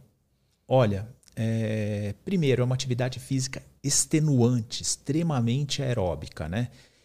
Aliás, o jiu-jitsu eu sou apaixonado por vários motivos. Entre eles, primeiro, é porque é uma atividade física muito completa. Porque para você fazer um rola legal, você tem que ter velocidade, tem que ter força e tem que ter gás. Então você junta as três coisas, né? Você junta reflexo, você junta força e junta gás. Então fica muito, fica uma, uma atividade física muito completa. Uma coisa que entrou na moda um tempo, de um tempo para cá, no jiu-jitsu já funciona desde que existe jiu-jitsu, já velho, jiu-jitsu brasileiro que existe há quase 100 anos, né? Que é o treino de alta intensidade intervalado, que é o que a gente faz nos rolas. São, depende Total. da academia, né? 5 a 10 minutos de um exercício extremamente intenso e um ou dois minutos de descanso. Então é um treino de alta intensidade intervalado, que hoje já se sabe que é, que é o, o top aí de preparação física, né? Para muitas funções, não para todas, eu não sou preparador físico. Então, do ponto de vista físico, ele é muito completo por ser uma atividade física extenuante, traz esses benefícios na ansiedade e na depressão, por exemplo. Esse benefício vem. Agora, coisas particulares do jiu-jitsu que É, tem essa parte que é o próprio exercício físico, mas com essas particularidades bem do jiu-jitsu. O jiu-jitsu ajuda muito, muito a manter o, o, controle diante de uma situação difícil, de alta pressão. Né? Então você está numa situação difícil, cara. Imagina o seguinte: alguém está te mobilizando de uma maneira desconfortável para você, você está perdendo uma luta, você tem que sair daquela posição, cara. E não adianta espernear, não adianta gritar, não adianta chamar a mãe, não adianta ficar nervosinho, não adianta xingar no Twitter. É, você vai ter que suportar aquela posição e montar uma estratégia para sair daquela posição. E às vezes você não vai conseguir, tudo bem. E às vezes a tua meta tem que ser revista. Eu lembro, eu estava treinando com meu amigo Genar, se ele estiver vendo esse vídeo, um abraço aí para o Genar. Parece lá, Genar, o Genar deu uma sumida depois que pegou a faixa preta. e eu estava apertando muito ele. E eu percebi que ele não estava conseguindo ter reação. Mas mesmo assim eu não conseguia avançar. Eu precisava, eu queria avançar e não conseguia, não conseguia, não conseguia. E ele resistindo. E tem uma hora, eu estava apertando o rosto dele com o meu ombro, meu ombro estava doendo. Eu falei, meu, imagina o rosto dele, né? E, gente, isso não é violento, não. Pra falar pro pessoal. É normal, é normal né? tá, é, gente? É, é da luta. É da luta, tá, gente? E eu falei, caramba, meu, ele tá resistindo, resistindo. A hora que acabou, ele falou assim, ele falou exatamente assim. Meu, tem hora que a meta, que a meta é resistir. Ele falou assim, eu falei, cara, você conseguiu, porque você estava numa pressão violenta e eu não consegui fazer o ponto, né? Então, é, ajuda muito nessa percepção que a gente acaba trazendo para a vida de maneira geral. Total. Que é assim, né? Você está numa situação de aperto, cara, e não vai adiantar você espernear para ninguém. Você vai ter que montar uma estratégia para sair de lá. E se não conseguir, uma estratégia para aguentar e tomar menos prejuízo. Né? O jiu-jitsu ajuda, ajuda demais nisso. Tem outras coisas que, principalmente para as crianças, as, o jiu-jitsu e as artes marciais agora de maneira geral. Respeito à hierarquia. Né? O teu aprendizado vai depender de alguém mais graduado para te ajudar. Da mesma forma que é, você, quando estiver um pouquinho mais graduado, vai ter alguém que vai aprender com você. Então, é, do ponto de vista de socialização, aí, principalmente para as crianças, isso é. é Nossa, deve mudar a vida. Isso é, é muito, Deve ser muito diferente. Não, é para as crianças, esse, esse ambiente é, é, muito bacana. E ao mesmo tempo que você é mais graduado e você pode subjugar uma pessoa, você tem que ter respeito por aquela pessoa, porque é o teu colega de treino. E uma coisa curiosa que advém de tudo isso, né? As amizades que se formam no tatame, elas não me pergunte porque eu não tenho uma, uma opinião total formada a respeito, mas elas acabam sendo mais fortes, cara. Porque é, porque é um negócio de cumplicidade muito grande, né? Porque você vai testar a tua força e a tua habilidade com, com o corpo de outra pessoa. Você tem que ter muito respeito e muita confiança entre um e outro. Então, com eu, certeza. A, essa forma de formar as amizades no tatame também são bastante bacanas. Então, eu acho que é benefício para todo lado. Eu acho muito, sou muito apaixonado pelo jiu-jitsu. É uma coisa que eu, eu queria ter começado antes, assim, porque hoje, hoje em dia eu já não me vejo mais sem fazer. Eu quero fazer todo dia, é possível, né? Tem dias que não dá de tanto cansaço mesmo. Ai, cara, é que você é jovem. Eu tenho 45 anos, né, cara? Eu, se eu treinar três dias seguidos, eu não, eu não aguento. Eu fico doente. Então, eu treino um dia sim, um dia não, né? Aí, às vezes, o que aconteceu? Quando tinha gente que treinava de sábado, eu treinava de sexta a sábado, mas descansava domingo. Né? E eu, com a minha idade, eu também tenho, sou obrigatório fazer uma musculação para complementar, senão eu não aguento, né? Mas o jiu-jitsu, teve um, tem um grande lutador de vale tudo chamado Renato Babalu, antigo, né? E ele era de uma outra arte marcial e fazia MMA. E depois de um tempo ele começou a treinar jiu-jitsu e hoje ele treina só jiu-jitsu. E ele fala exatamente isso, cara. Foi muito legal eu ter entrado no jiu-jitsu, porque isso eu sei que eu posso praticar para o resto da vida. Que a gente vai mudando a meta, né? Eu, por exemplo, a minha meta hoje em dia ainda é ser um faixa preta de academia, né? não de competição, mas que que, que justifica a faixa preta. Eu sei que daqui a um tempo, eu, o que, que eu vou fazer? No máximo, dar um treino duro para os jovens, faixa azul e roxa. E vai chegar um tempo que eu vou lá para contar piada e ensinar. Tudo bem, a meta vai mudando, mas a gente continua treinando. Eu falo isso para minha esposa, minha esposa fala: Fernando, você não vai sair de lá nunca, não vai parar de treinar nunca. Que eu falei que a minha meta é até 50 anos treinar dura. Ela falou: que é isso? No mínimo até 60 você vai.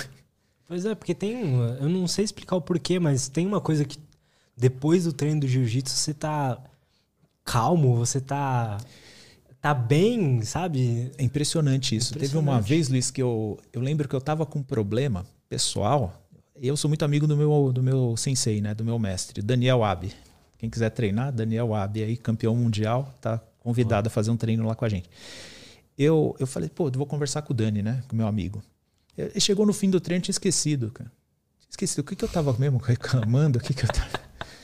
Esse treino extenuante faz muito bem, é uma sensação legal. Aí, aí tem a ver com as endorfinas, né? É, e especulando sobre a questão da amizade, especulando como mero faixa branca, eu acho que você entrar lá e você combinar, né? Fazer um toquinho de mão assim, combinar que vocês dois, um vai tentar matar o outro durante cinco minutos ali, depois acaba dar um abraço, fala, nossa, que treino foda, não sei o que, foi muito bom, muito obrigado, tá, não sei o que, depois, sabe, é um...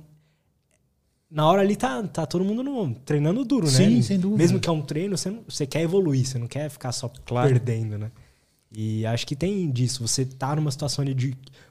O cara quer te enforcar ali, tirar seu ar, te apagar e depois você dá um abraço no cara e tá tudo bem. Então, quem não pra... tem gente que não pratica e não entende isso, né?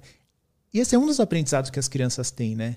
Você pode competir duro dentro da ética, isso não tem nada a ver com. Aliás, não tem nada a ver, não. Tem tudo a ver com respeito e amizade, porque no instante seguinte o respeito e a amizade só fortalece, né? Pois é.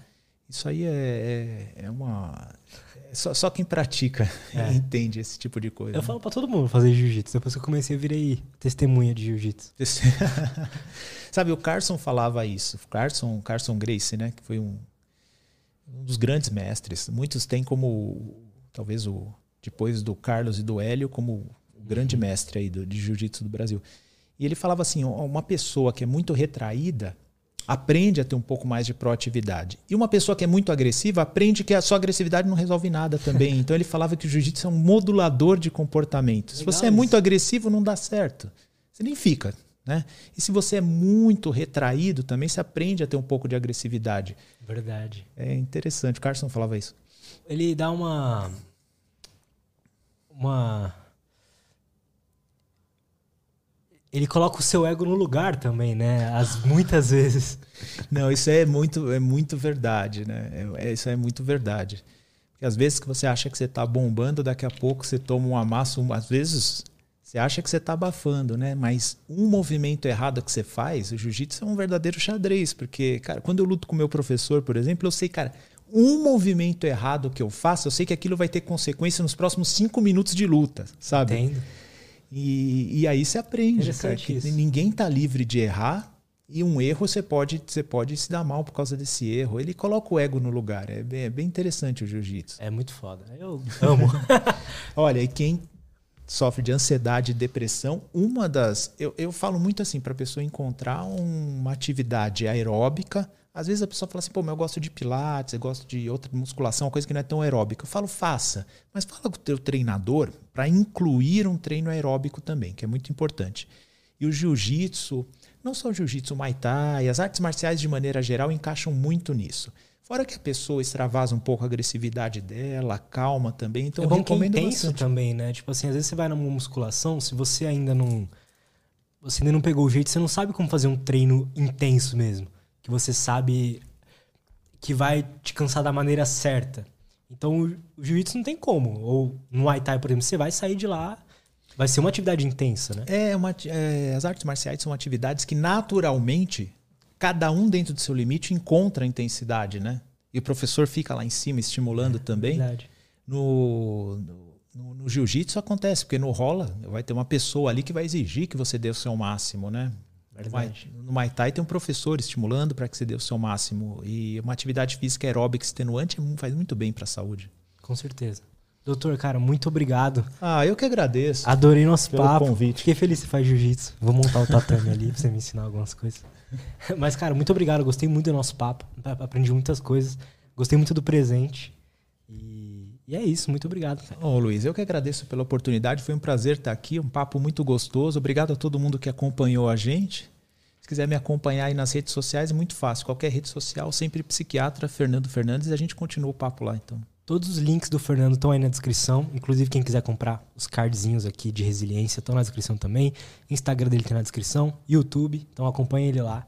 E é isso. Se quiser dar um último recado aí pra galera. Não, é isso. É Só isso. agradecer mesmo a audiência do pessoal, o convite e estou à disposição. Fechou. Galera, muito obrigado por todo mundo que acompanhou a gente até aqui. Não se esqueça de se inscrever no canal, dar like no vídeo, deixar seu comentário aí. E é isso. A gente vai ficando por aqui. Até a próxima e tchau.